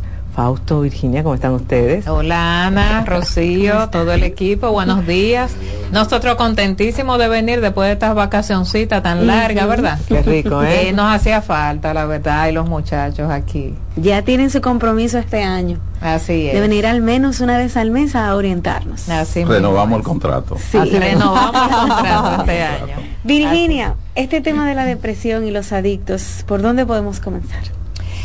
Fíjate tú, eh, Rocío, Ana y la, los que nos escuchan y nos ven, la depresión a los adictos es común, esta comorbilidad. Cuando hablamos de comorbilidad es dos patologías a la vez en una persona o dos trastornos a la vez. Generalmente cuando nos llegan los pacientes por consumo de sustancias o adicciones comportamentales, la mayoría de los casos vienen con depresión muchas veces no sabemos si ya la depresión estaba debutando en el paciente antes del consumo o por causa del consumo el paciente vive en una depresión. Mm. ¿Por qué? Porque un niño, por una situación difícil en su vida, una vivencia que tuvo, un trauma, puede estar desarrollando una depresión y ya en la adolescencia, pues busca, ya por la edad, busca o vamos a decir, choca con algún tipo de sustancia que siente, entre comillas, que le alivia un poco ese malestar. Entonces ya ahí cae en las adicciones, pero ya con, con, una depresión ya desarrollada, con un trastorno depresivo. Hay que recordar que la depresión es, empieza, eh, las personas no son depresivas de la noche a la mañana, sino que por algún suceso, algo que pasó en su vida, pues siente tristeza y esa tristeza, si no se trata con tiempo, pues se convierte en una depresión. Y muchos pacientes eh, que son adictos, pues las mismas consecuencias de las adicciones, el deterioro de su entorno, eh, tanto en, lo, en, en, el nivel académico, laboral, familiar, social, y él como individuo se ve tan deteriorado que puede caer también en una depresión. Y todos sabemos que cuando el adicto empieza el consumo, eh, le da eh, algún tipo de satisfacción, pero después eso se, eso se va convirtiendo en una tristeza. O sea, ya llega un momento que el adicto consume y no le agrada, mm. pero ya el cerebro ya se adaptó a ese, a ese consumo. Cuando ya un adicto está en una fase muy avanzada, que ya es, la fase de la dependencia, está el abuso, está el uso, el abuso, ya la dependencia, pues el consumo de él, sea alcohol, sea eh, sustancias prohibidas, pues se convierte eh, en una tristeza. Es como los, eh, voy a poner el ejemplo de los alcohólicos. Las personas que toman un trago social no son alcohólicas. Yo puedo tomarme un trago en un compartir, una actividad social, me controlo y no pasa nada. Cuando ya yo abuso de la sustancia del alcohol, o sea que ya es un hábito para mí, una necesidad, yo no lo tomo para compartir y celebrar. Ya yo lo tomo porque mi tristeza es tan grande que yo tengo que eh, tomarlo. consolar y desconectarme por un tiempo porque mi dolor es, es bastante fuerte. Entonces ahí ya yo lo tomo porque estoy depresivo. Y como todos sabemos, el alcohol es muy depresor, es una sustancia, eh, es un depresor. Está el alcohol, está, bueno, la marihuana y eh, cierta confusión con eso. Otro dice que son depresores, otro dice que son estimulantes, pero hay sustancias que ligado con una depresión es fatal. Porque un paciente que está en depresión y tome alcohol, esa, esa es una combinación muy peligrosa. Entonces, se da por las dos vías se da o porque soy adicto y me deprimo ya por el consumo porque estoy en estado de dependencia o porque vengo con una depresión y estoy buscando una anestesia a mi depresión, algo que me estimule. Por ejemplo, muchos toman, muchos eh, que consumen cocaína, se habitúan, o sea, y ya el cerebro se habitúa y lo pide porque la cocaína es un estimulante. Me siento tan depresivo que necesito estimularme con algo y la cocaína, entre comillas, me está estimulando. ¿Entiendes? Entonces ahí es que viene esa danza entre la depresión y, y se la agrava muchísimo se agrava mucho. Es muy peligroso. porque tú pasaste tal vez de alcohol a marihuana y terminas en cocaína. Así es. Y qué sabe otra cosa. Probando todas las cosas saber con cuál buscando. Exactamente con cuál yo me siento mejor. ¿Y pero cómo, es peligrosa la combinación. Y cómo manejarlo porque mencionamos depresión. Y la depresión muchas veces necesita del psicofármaco así es. Siendo una persona adicta. Uh -huh. ¿Cómo, ¿Cómo manejan ustedes esto? Así es, cuando el paciente llega donde nosotros y bueno, aparte de la evaluación que nosotros le damos eh, por medio de preguntas, pues le, le, hacemos una serie de pruebas eh, y entonces cuando vemos que sí, que tiene la ansiedad muy alta y, y, y ya tiene signos depresivos, entonces los referimos donde un psiquiatra, ya para psicofármaco, para poder estabilizar eh, al paciente. Okay. Eh, por supuesto siempre combinada con las terapias. Uh -huh. Pero sí hay pacientes que requieren psicofármacos. No todos los adictos son depresivos. La mayoría, no todos. No todos, pero la gran uh -huh. mayoría. Pero la gran mayoría sí. Inclusive, fíjate tú, que cuando entran, eh, Fausto que trabaja en Clínica Claro, cuando un paciente entra a rehabilitarse, a hacer el, el tratamiento de rehabilitación, hay tantos duelos en el paciente. O sea, es una caja de Pandora. Cuando uh -huh. abrimos ese paciente, que es una caja de Pandora, que no han hecho duelo de muertes, de pérdidas, o sea, todo eso se va convirtiendo en depresión. Claro. Y a veces much a muchos de los pacientes hay que hacerle, hay que hacer terapia de duelo con ellos, ¿Por qué? Porque estuve tan desconectado que se me murió mi abuela o se me murió mi papá y yo ni siquiera fui al funeral o no lo lloré. O no lo lloré. Porque estaba en consumo. Entonces todos esos duelos guardados, aparte de todas las vivencias, aparte de todas las consecuencias que me está trayendo esto a mi vida, o sea, todo un caos, yo no lo estoy trabajando. Y eso deprime. Por eso, cuando el paciente está ya en fase de dependencia, cuando consume es con dolor que consume no es con alegría que consume. Cuando tú ves un alcohólico ya alcoholizado, toma con dolor, toma con tristeza. Y por eso diríamos que, porque estoy imaginándome la gente escuchándolos a usted. Y por, mucha gente diría, ah, por eso cuando bebe llora. Podría ser Sí, porque tú sabes que el alcohol desinhibe. Y el alcohol, cuando yo, cuando tú estás desinhibido, los sentimientos tú lo expresas pero tú no te percatas de las consecuencias. Tú no ves que cuando hay personas que se alcoholizan y dicen y dicen y ofenden, pero es lo que ellos sienten. O sea, ellos no miden las consecuencias, que si tú, que, o sea, que va a repercutir si tú te sientes mal. Solamente ellos expresan el sentimiento y ese es el sentimiento. Porque dice Nive, por eso dicen popularmente dice, el borracho dice la verdad. el borracho no, no miente porque expresa sus sentimientos. Es la, la única forma que ellos tienen para que esa sustancia eh, desinhibirse en, ellos. Pero te hago una pregunta ahora como terapeuta de pareja. Yo veo muchas mujeres enganchadas con ex maridos de hace tiempo que nada más la, ese hombre la llama solamente cuando está borracho. Entonces, no te voy a negar yo como terapeuta, le digo, pero tú no te puedes llevar por lo que él te dice borracho. Porque cuando él está coherente, él no te busca. Tú sabes que cuando tú estás desinhibido, tú tú lo que no te atreves, tú lo haces. O sea, es como una fuerza. Lo que tú no te atreves y te avergüenza, tú lo haces. Es como, como, como una fuerza que le da porque está desinhibido. Porque no mide consecuencias, no mide nada. Entonces es el momento, por eso pasa mucho eso. Yo llamo al jefe que posiblemente yo le tengo pánico, eh, pánico vergüenza, pues si yo llego un día borracho, yo le digo de todo al jefe, que hay personas que dicen, fulano, que te dijo tal cosa, porque estaba tomado, estaba borracho.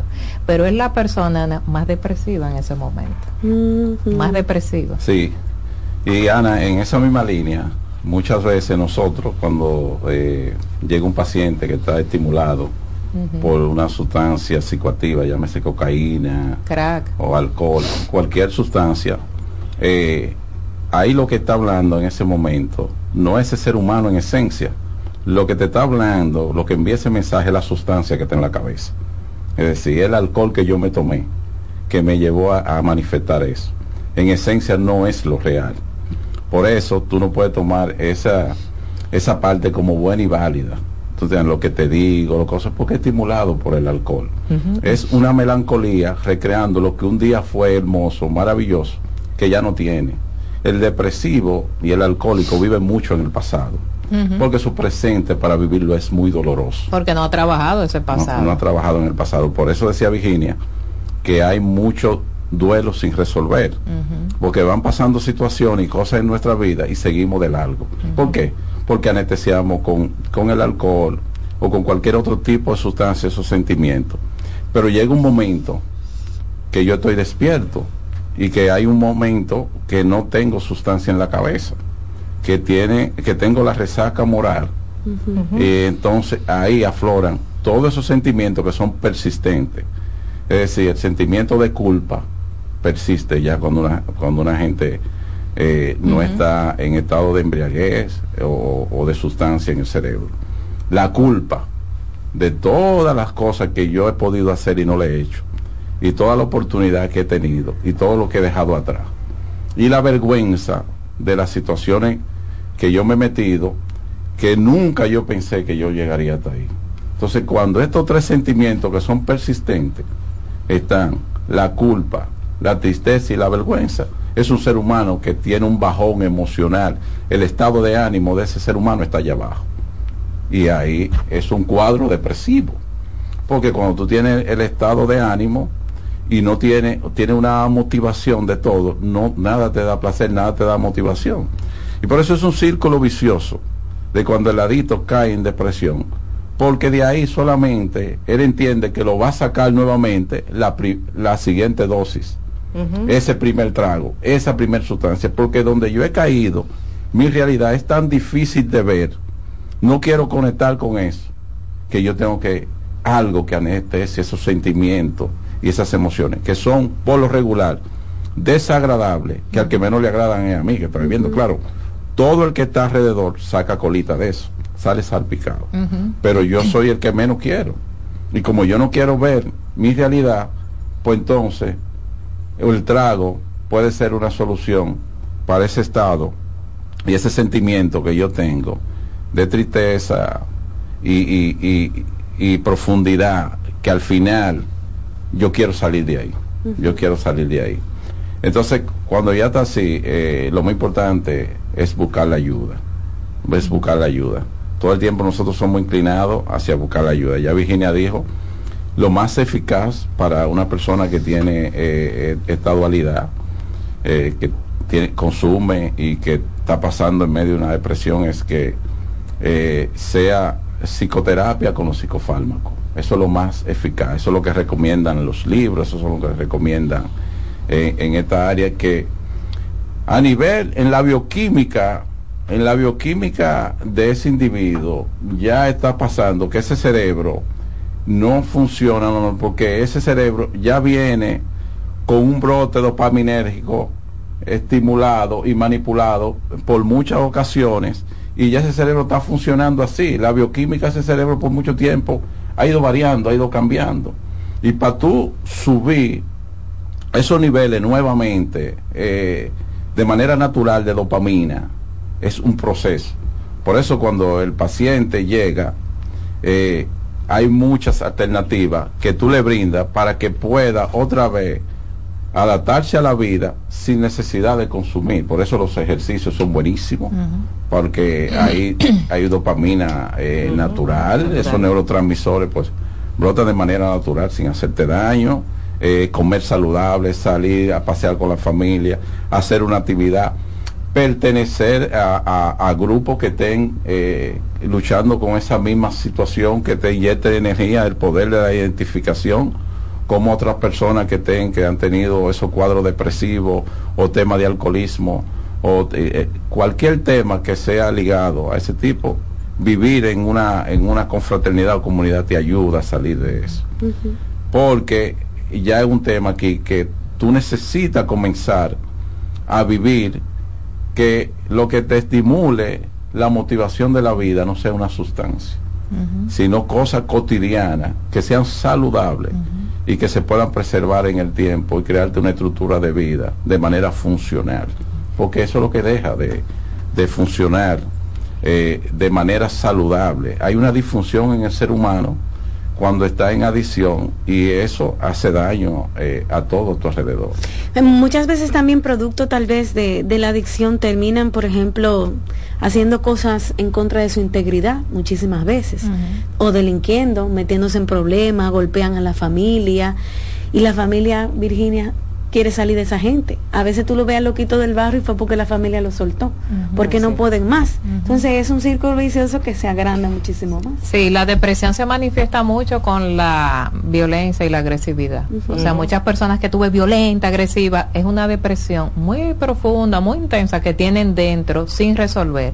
Y hay un punto que Fausto dijo, y es bueno eh, eh, decir y que sepan Muchos de estos pacientes que van allá al programa residencial para, para trabajar sus adicciones están tan acostumbrados, como decía Fausto, a esa búsqueda inmediata de dopamina por medio de sustancias que cuando están en el tratamiento se deprimen muchas veces.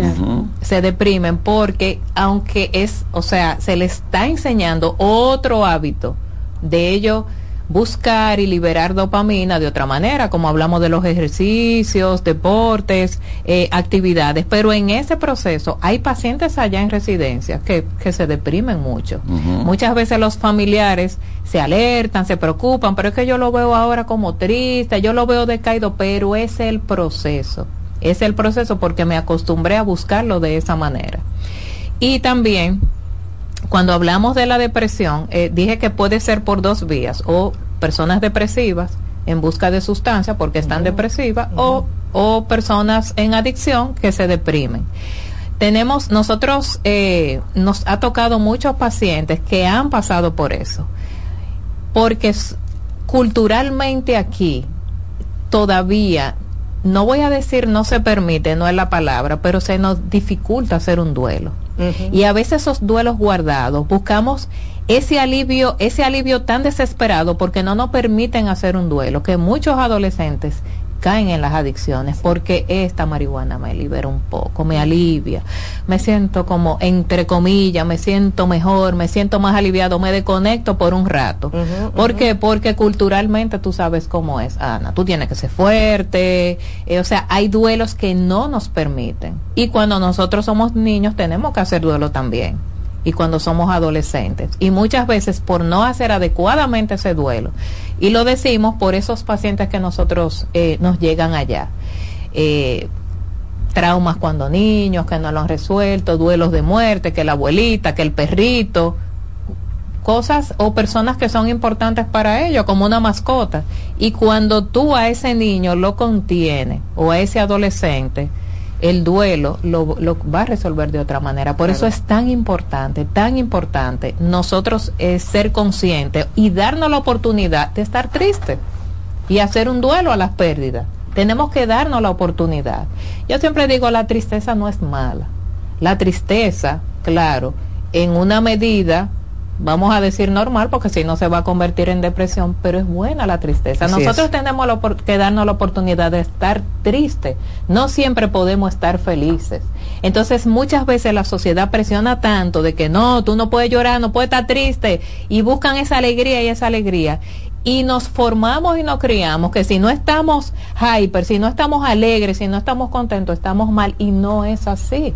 No es así, todos los días son días de múltiples colores, hay días grises, hay días blancos, entonces muchas veces tenemos que trabajar con esos pacientes que nos lleguen y decir, mira, pero la vida no es alegría, solamente la vida no es salta y brincar. Claro. Ay, pero ¿y cómo yo me pongo triste? O sea, le tenemos que enseñar eh, Fausto, que ha trabajado también en eso, a estar triste y, estar reflexivo un día.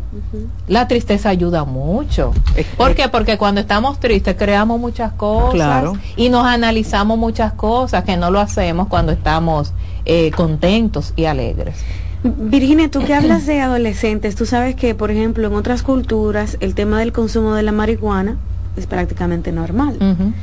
Y imagínate también aquí en nuestro país, influenciados porque viajan, porque tienen acceso a, las sustancias, pues lo normalizan por igual. ¿Qué hacen esos padres que están escuchando el programa y han visto a sus hijos consumiendo? El peligro que es eso, porque es como una puerta. Por eso muchachos te tiran un, una cátedra de por qué la marihuana es buena para su salud. ¿Hay algún programa para eso? Lo que pasa que cuando tú estás en consumo, tú defiendes tu consumo. Hay, hay, hay, pacientes ludópatas que van y defienden su ludopatía y te dan un discurso defendiendo la ludopatía y eso es legal y si, fue, y si es legal entonces no es malo, o sea, una serie de cosas.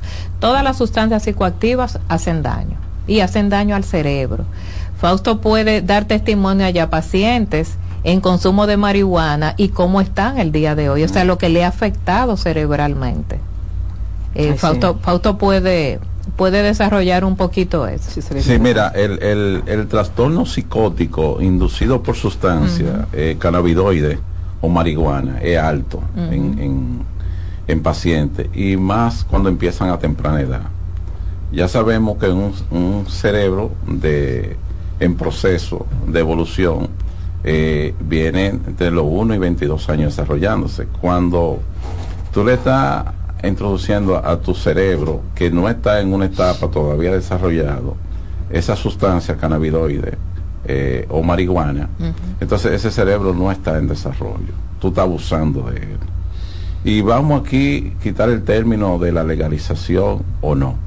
Porque aquí tenemos el alcohol que hace mucho tiempo es legalizada y un 51% de los accidentes de tránsito y lo que recibimos en el NEI área y allá en, en, lo otro, en el, en el Darío Contreras, de muerte, de accidente, de trauma pesado, son por el alcohol.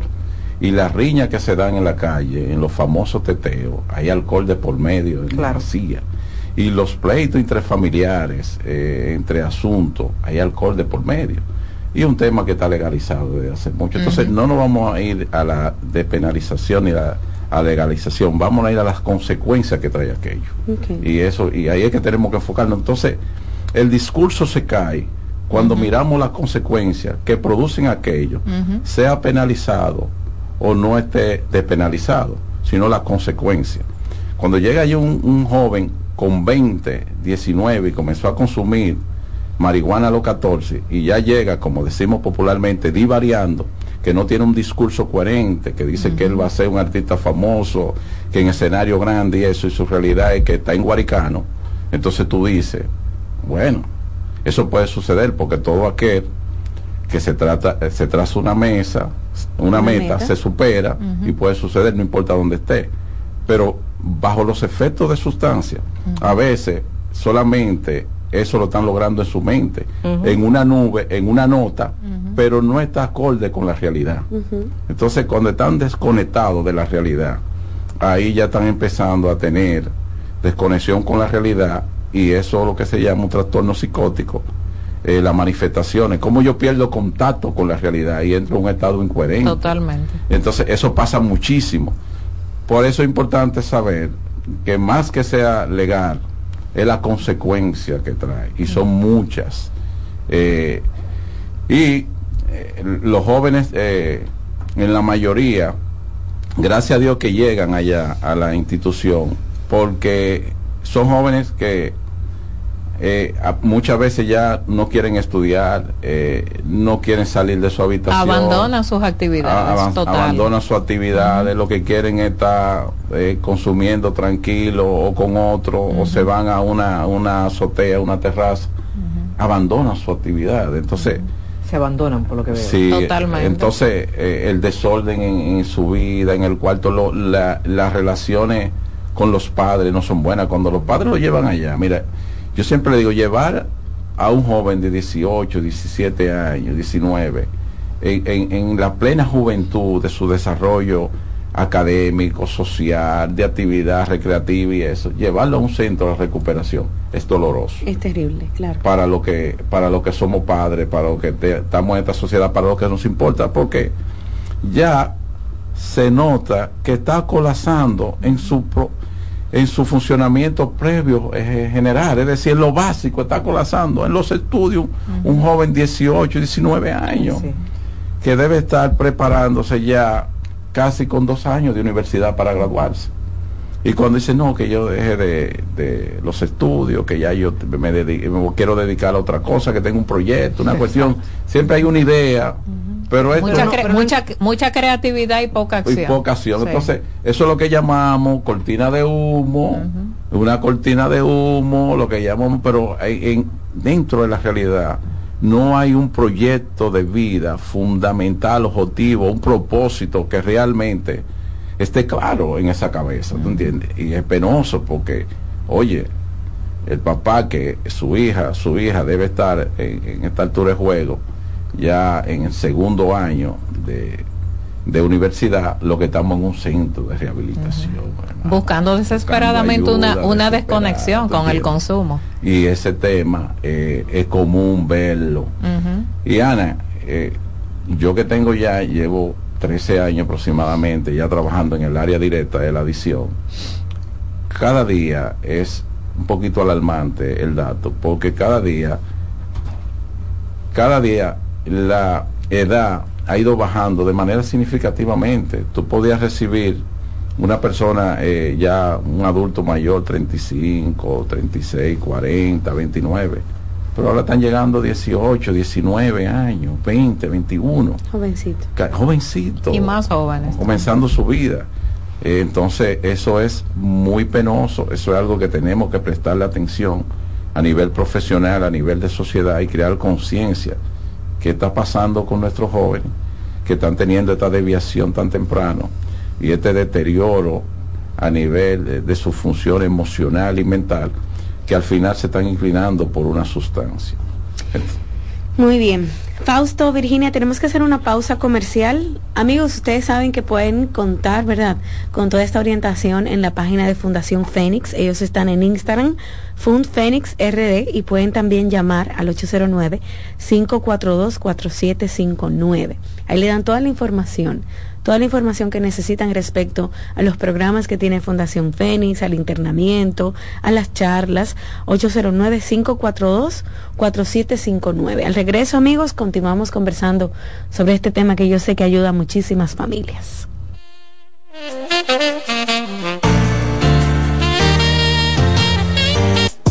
Estás escuchando Consultando con Ana Simón. Estás en sintonía con CDN Radio. 92.5 FM para el Gran Santo Domingo, zona sur y este. Y 89.9 FM para Punta Cana. Para Santiago y toda la zona norte en la 89.7 FM. CDN Radio la información a tu alcance. La salud mental es un estado mental caracterizado por el bienestar emocional, un buen ajuste del comportamiento, la libertad relativa de la ansiedad y la capacidad de establecer relaciones constructivas y hacer frente a las demandas y tensiones ordinarias de la vida. en Consultando con Garacimo, Terapia en Línea. ¿Sabías que durante los primeros tres años de vida es cuando aparece el periodo más importante para la adquisición de las habilidades del habla y del lenguaje? Los niños pasan por diferentes etapas en el desarrollo de su lenguaje, desde los primeros balbuceos hasta lograr tener conversaciones fluidas. Por eso, es importante estimularlos desde temprano promoviendo la interacción a través de juegos, canciones, conversaciones y actividades cotidianas, porque de esta forma pueden aprender a comunicar sus necesidades, pensamientos y emociones de manera efectiva. Hola, soy el doctor Franklin Peña. Es muy importante saber que la cirugía bariátrica produce grandes cambios. Al perder peso, el cuerpo cambia, los senos caen, el abdomen y todas las partes del cuerpo, incluso la cara, pueden sufrir cambios por pérdida masiva de peso. Después de una cirugía bariátrica es importante una consulta con tu cirujano plástico, verificar cuáles son las opciones estéticas para restaurar y levantar lo que puede haber caído luego de perder peso. Nuestro centro está en Naco, en la Sócrates Nolasco número 4, Plastimedic. Plastimedic tiene más de 10 años al servicio de la cirugía plástica dominicana, cumpliendo con todos los estándares y habilitaciones necesarias en nuestro país en Consultando con Garacimo, Terapia en Línea. Dentro de los beneficios que puedes encontrar a través de la terapia del habla y del lenguaje, podemos mencionar que mejora la comunicación, incrementa la autoestima, tiene un impacto positivo en el desarrollo académico y en el caso de los adultos, éxito en el ámbito laboral al superar problemas de lenguaje y sobre todo facilita la integración social. Cansado, loco por salir de la rutina para vivir una experiencia inolvidable y aún no decides a dónde escaparte. Atlantic Tours te ofrece las mejores ofertas en resorts y excursiones en los principales destinos de República Dominicana. Contáctanos al 809-964-9714 para crear momentos inolvidables junto a nosotros. Encuéntranos en línea como atlantictoursrd.com o en nuestras redes sociales arroba Atlantic Tours RD y exploremos juntos las maravillas de nuestra bella isla. Atlantic Tours, Experience and Enjoy.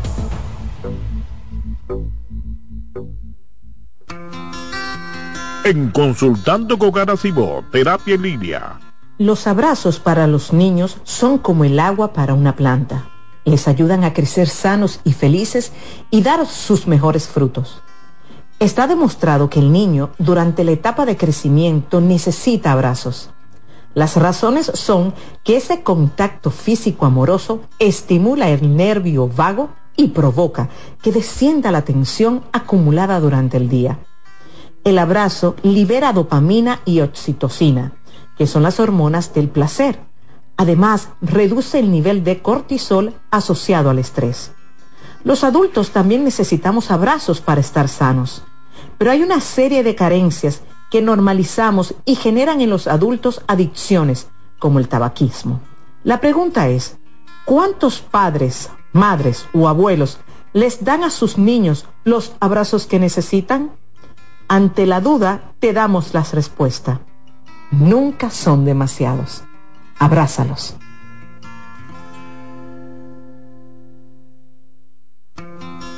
En Consultando con Cibor, Terapia en. ¿Sabías que durante los primeros tres años de vida es cuando aparece el periodo más importante para la adquisición de las habilidades del habla y del lenguaje?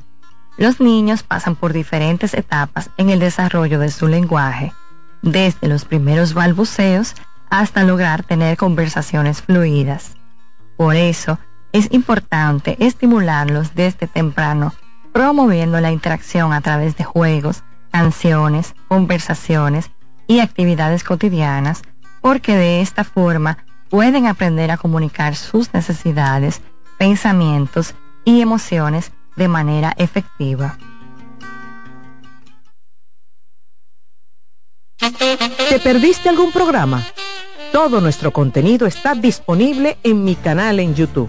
Ana Simón. Thank you.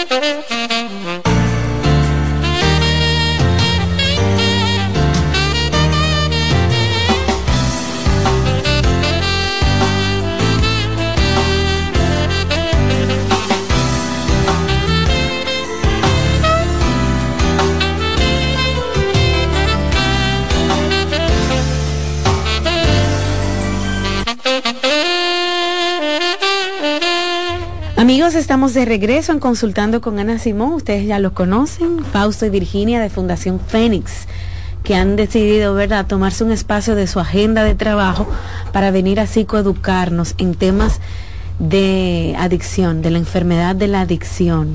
Es muy bueno. Cada vez que Fausto y Virginia vienen, es un programa que enriquece muchísimo a las familias porque nos ayuda a entender este tema este tema de la enfermedad de la adicción. Vamos a abrir las líneas, Fausto y Virginia, para escuchar a nuestros oyentes. Si usted en casa, por ejemplo, tiene algún tema de adicción, si quiere contar su testimonio también, si quiere hacerle una pregunta a Fausto, a Virginia, que trabajan en la fundación, que trabajan en la clínica y ven estos casos todos los días, puede llamar al 809-683-8790. 809-683-8791. Esos son los números del programa.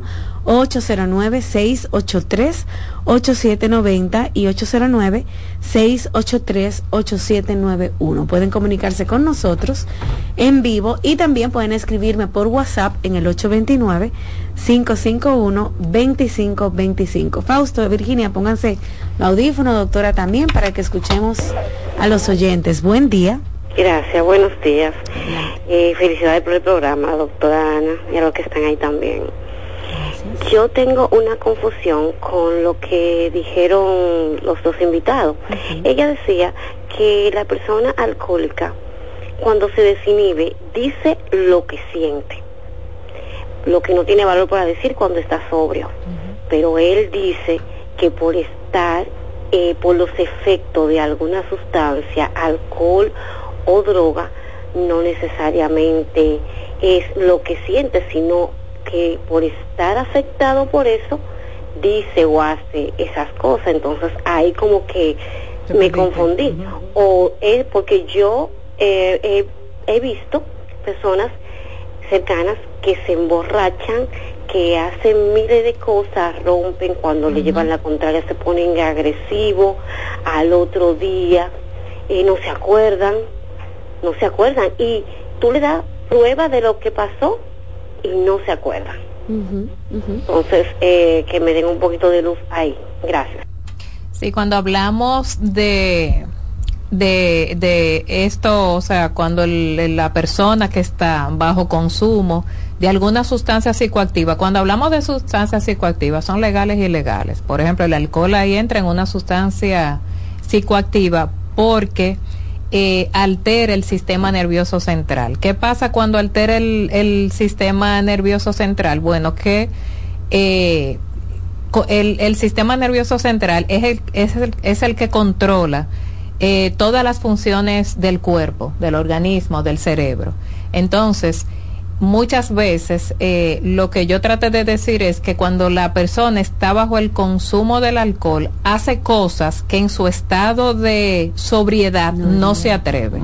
Por ejemplo, si es una persona muy introvertida, o sea, que es muy vergonzosa, que es muy tímida, que no se atreve, el alcohol lo desinhibe porque está alterando el sistema nervioso central, o sea, no tiene control de sus funciones. Entonces, todo lo que es, todas sus emociones, la persona lo expresa sin tener ninguna vergüenza, ninguna pena. Es como cuando tú abres una caja de Pandora que no te atreves, cuando tú estás sobrio, pues no tienes el control de, de abrirla. Claro, esto es independiente a lo que si él dice cosas reales y verdaderas o no.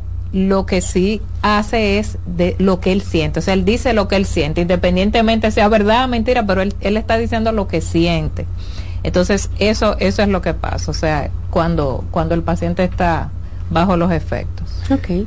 Sí, y, agregar algo que ciertamente lo que ella dice, eh, con el uso progresivo de alcohol y cuando es mucho, eh, la capacidad neurológica que tiene el ser humano de, de pensar con claridad y eso, está inundado a nivel de alcohol y lo que se llaman lagunas mentales y al final muchas veces la persona no está clara si lo dijo, si no lo dijo, porque estaba bajo los efectos del alcohol y tenía mucho alcohol en el cerebro.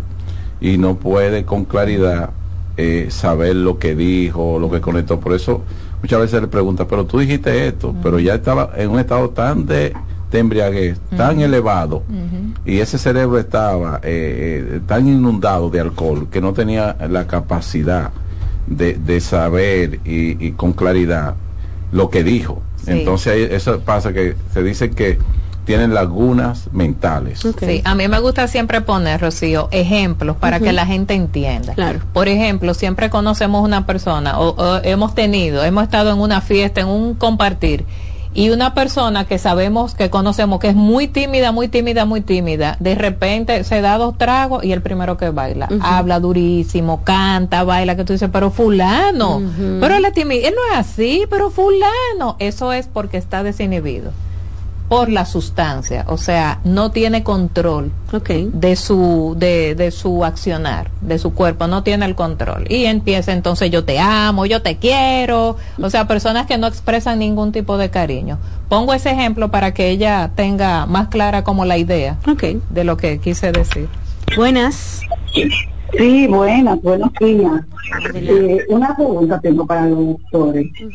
Eh, no es el mismo tema, pero se, Casi no te eh, entendemos. Vamos a ver si te puedes mover. Ahora sí me... Un poquito mejor, trata de a ver.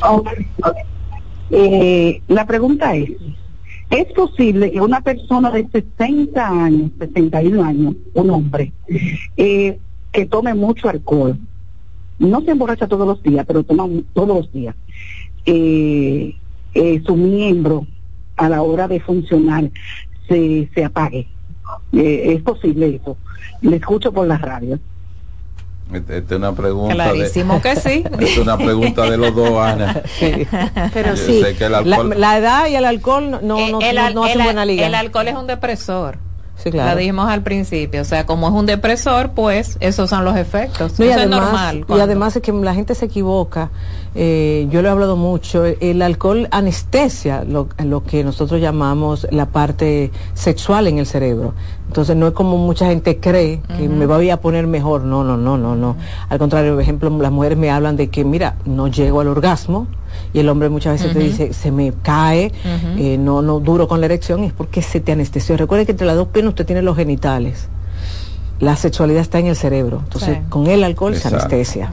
Exactamente. Gracias, Ana. Bueno que tú estabas aquí porque ya tú sabes, esa pregunta está muy ligada y tirada hacia ti. Buenas. Sí, buenos días. Buen día. Ay, doctora.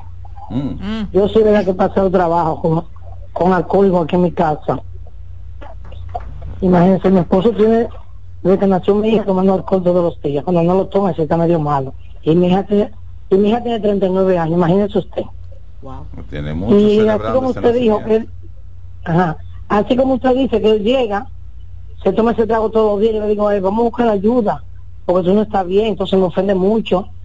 Yo fui la que llamé hace un tiempo que le puse el divorcio, doctora. Y después empecé a analizar y dije, quizás porque tiene su problema de alcoholismo, que estamos así, mi hija lloró mucho. Y para eso hay, ok pero él no ha querido buscar ayuda, doctora. Yo le, he dicho, vamos, que yo yo quiero yo quiero que usted mejore, que usted sane. No ha querido porque ellos dicen que no es loco. Es lo único que dice. Entonces, tengo un hijo que también usa marihuana, que usa alcohol, que es alcohólico, que le gusta jugar mucha lotería. Ya usted se puede imaginar todos esos vicios. Y yo tengo que trabajar con todo eso. Como yo he podido. Entonces, ¿cuál es el problema? Que cuando él llega y estamos en un grupo, mi esposo llega, él de barata el grupo, doctora, todo el mundo se.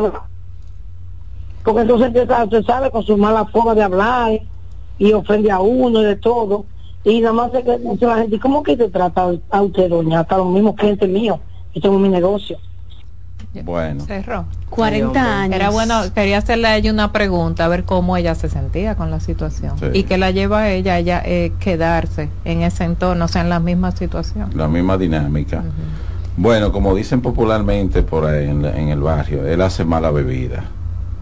hace mala bebida, pero más que hacer mala bebida que un término, eh, ya a nivel de salud mental, ya hay una dependencia, porque ya por los años prolongados que lleva, 40. evidentemente, 39 picando a los 40. Exacto. Ya eh, una dependencia total de ese trago para él sentirse bien, para pelear, para estar tranquilo, para lo que sea necesita ese trago. Hay personas que son dependientes, que beben por todo y por nada. Lo más importante es que ese trago llegue a su boca. Entonces, así está ese señor. Virginia, yo sé que la pregunta que le iba a hacer, nosotros siempre vamos en línea con la misma respuesta.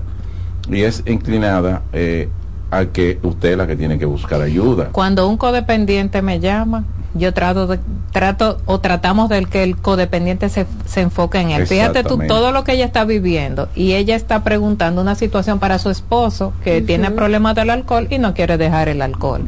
Entonces la respuesta es que usted necesita ayuda. Porque usted estar más 39 años o más de 39 años eh, conviviendo con un alcohólico eh, aceptando todas esas situaciones, ese, vamos a decir, esos maltratos, sea verbales, sea esas agresiones, tiene también la situación de su hijo que está en consumo. Usted necesita mucha ayuda para usted saber cómo usted poder resolver esas situaciones. No es que usted le va a resolver el alcoholismo a su esposo, pero usted, usted necesita ayuda. ¿Qué hace que usted no salga de esa zona que no es de confort, porque es bastante incómoda, porque usted se ha adaptado a vivir en ese ambiente tan tóxico, en ese, en ese ambiente tan eh, adictivo, en ese, en ese, en ese entorno, en esa, en esa relación de pareja. Entonces, a mí me parece que usted lo primero que debe de hacer es buscar ayuda para usted. Allá en la fundación trabajamos todo tipo de adicción y codependencia. Claro su esposo tiene una adicción, que fue la que usted dijo, el alcohol, pero la adicción suya es su esposo. Entonces usted tiene que trabajar su adicción. Sí, y para psicoeducar un poco, porque este programa lo ve muchísima gente, eh, en todos los pueblos, en los barrios, aprovechando mi barrio Cristo Rey, a todos que siempre lo escuchan. Un este saludo a Cristo Rey, ay, qué bello. Eh, que e, es importante cuando en la familia existe una conducta aprendida, una conducta aprendida que queda normalizada. ¿Cuál es la, conducta aprendida que queda normalizada? Bueno, papá tiene 39 años bebiendo. aquí se bebe, aquí no pasa nada, el hijo puede tener 20 o 25, también bebe, consume marihuana, aquí no pasa nada. Esto es una, una, una conducta aprendida, normalizada, que no quiere decir que está bien, pero por eso es lo importante de este tipo de programas, de la fundación, de muchos grupos eh, de autoayuda que existen, de poder buscar ayuda a tiempo, porque es que se va agravando la situación. Ya no solamente el papá, ya no solamente la doña con su codependencia y su agonía ansiedad, y hay un hijo que está involucrado también en esto, una conducta aprendida por mucho tiempo. Bueno amigos, ya saben que este programa de Fausto y de Virginia de la Fundación Fénix está disponible en YouTube, pueden compartirlo, enviárselo a algún familiar, a algún amigo. También pueden hacer una cita en la fundación, ellos tienen un programa de terapias a bajo costo, llevan muchísimas veces a escuelas, a lugares donde se necesita charlas para seguir psicoeducando. Que por cierto, perdón, estamos en Cristo Rey ahora mismo, dando una charla ah, para 100 muchachos. Ay, qué bueno. Charla de prevención. Qué bueno, qué bonito. La comunidad, comunidad. Bueno, ya saben que pueden llamar al 809-542-4759. Gracias por estar aquí, muchachos. Hasta gracias a ustedes. Gracias. Bye, gracias.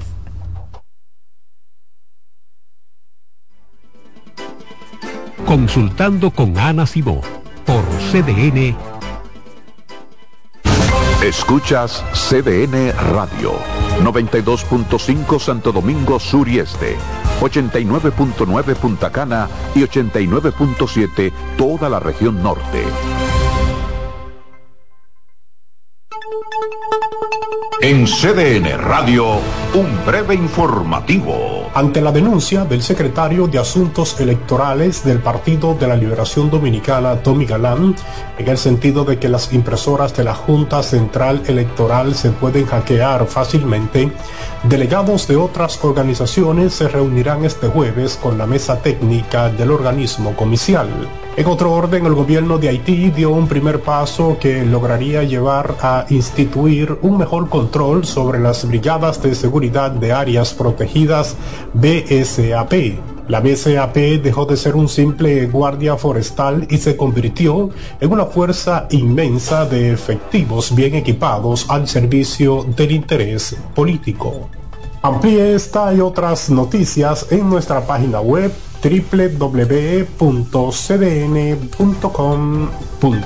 CDN Radio. Información a tu alcance. Loto Loteca. Hoy jueves 530 millones de pesos. Si aciertas seis números de la Loto, ganas 20 millones más el acumulado. Y si aciertas los seis números de la Loto más el número del extra, ganas 120 millones más el acumulado. Pero si aciertas los seis números de la Loto más el número del extra y el número del Power, ganas 520 millones más el acumulado. Y para hoy jueves, 530 millones en el Power Loto.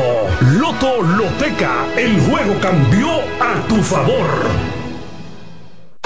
Salsa al más alto nivel. Por fin viene por primera vez con su orquesta original desde Puerto Rico, la leyenda Papo Luca y la Sonora Ponceña. Su concierto rumbo a los 70 años Sábado 17 de febrero, Teatro La Fiesta del Hotel Jaragua. Compartiendo escenario con la sonora ponceña Michelle El Bueno. Boletas a la venta en Nueva Tickets, Supermercados Nacional y Jumbo. Un evento Valenzuela Producción. Los juegos de la NBA están en CDN Deportes. La 78 octava temporada regular de la NBA, que se extiende hasta abril del 2024, así como los playoffs, que comienzan el 20 de abril, los puedes encontrar en CDN Deportes, la casa de la NBA. Alberto Cruz Management presenta Amor y Dolor. Álvaro Torres. Amor. Y Luis Vargas. Miércoles 14 de febrero, 9 de la noche, en el Teatro La Fiesta del Hotel Jaragua. Álvaro Torres. Luis Vargas. El concierto oficial de San Valentín. Información 809-218-1635 y albertocruzmanagement.com. Invita CDN. R&R Producciones presenta en Hard Rock Santo Domingo, 14 de febrero, José Peñasoso y toda su banda gorda. Con una de las historias más grandes de la música dominicana.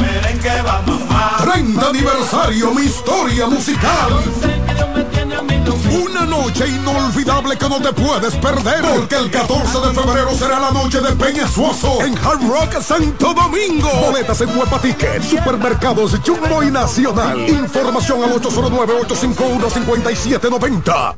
Invita CDN.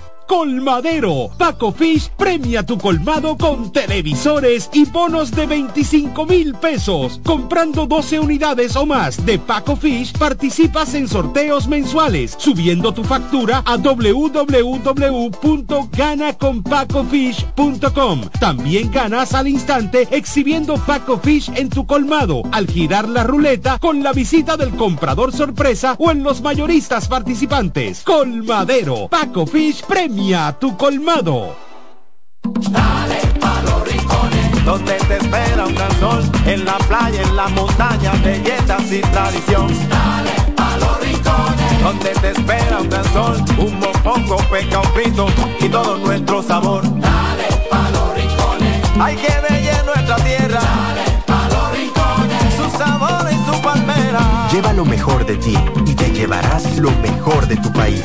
República Dominicana, turismo en cada rincón. CDN Radio tiene el espacio más transparente, plural y profesional de la Radio Nacional. Cada día, los comunicadores más informados analizan el acontecer nacional en La Expresión de la Tarde. Un equipo de periodistas comprometidos a informarte con verticalidad y veracidad. Porque en este país tan pequeño, en este país de Macondo, todo se sabe. La Expresión de la Tarde, de lunes a viernes de 3 a 5 de la tarde por CDN Radio. En CDN Radio, la hora 11 de la mañana. Presentamos Generación Deportiva por 92.5 FM y 89.7. CDN Radio.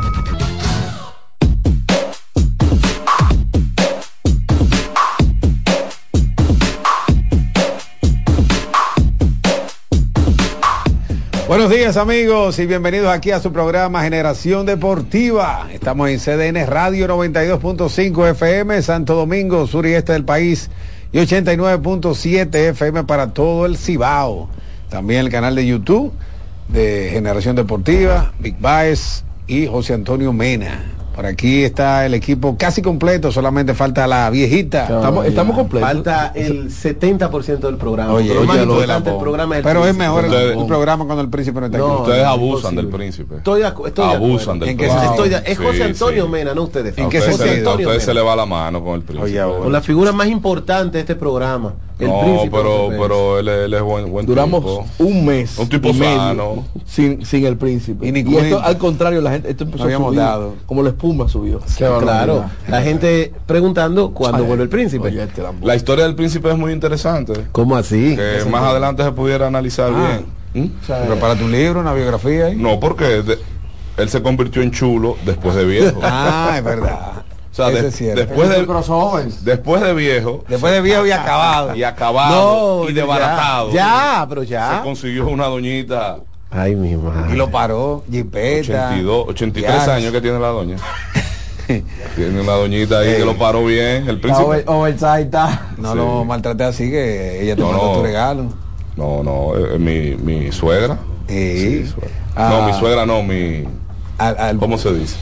Al, a o sea, ¿qué, Víctor, ¿qué es el príncipe de usted? Hermano de nosotros. Me ha traído la tío de nosotros, tío. Tío, entonces viene siendo, si, si es la esposa de tu tío. Es tío, tía, de tía política. Tía, política. Tía política. El YouTube está todo bien, ¿verdad? En generación está ready. Ok. Por ahora. ¿Ves cómo así? Que por no, ahora no, estamos bien. Un problemita. Ayer ayer, un problemita. Y mira, y con todo y eso se metieron como 5 mil. Quieto. A pesar del problema. Pero... Sí, pero eso es un error técnico. Eso. Pero hoy Hasta en está... el concierto de Luis Miguel pasó eso y lo suspendieron. Exacto. Lo, lo, importante es que aquí no se, no se eh, pospone el programa. Exacto. Estamos en vivo Y hoy se va a celebrar el juego número 5 de la serie final. Aquí hay uno que está temblando. Me dicen que Manuel Acevedo ¿Por qué está temprano anda con Pampers. No, nada que ver. Temblando, temblando. Pero es lo que yo dije antes de San ayer. Pedro el juego, ¿no? claro, son Él 12. dijo que San Pedro son- no pierde. Pero eso lo dijimos antes de ayer. uno, Ya ya. perdieron. Dijimos antes de ayer que las estrellas perdiendo empataban, ¿verdad? Y en- antes de ayer no, el, el día del debate. Y van a jugar dos posibles, dos de tres posibles y dos son en San Pedro. Ok. O sea, dos de tres posibles en San Pedro. Y Pero ya perdieron uno. Pero el, y el- el el perdió uno en el- Quiqueya. la serie la serie es hoy. Hoy es que Hoy. tiene que ganar. Sí. No, hoy, hoy el es el Licey tiene que ganar hoy. El No, que no, pierde hoy no, está feo. No, no, no, no, no. El que pierde hoy Yo está escuché feo. a José Antonio y, y lo que José Antonio dijo ayer tiene un punto. Eso, eso es teoría. No, Eso es teoría. si tú le metes Igual que Montilla, di que si los le- fantasmas. si tú le ¿Cómo te dijo Montilla? Si le mete el que el tercero en factor psicológico. para- desde si mañana tú le- y venga. cosas si tú le ganas el tercero de manera consecutiva para Eh. jugar mañana en la capital. Con César Valdés aquí en la capital. Hoy está feo. El Licey puede perder y puede ganar el campeonato.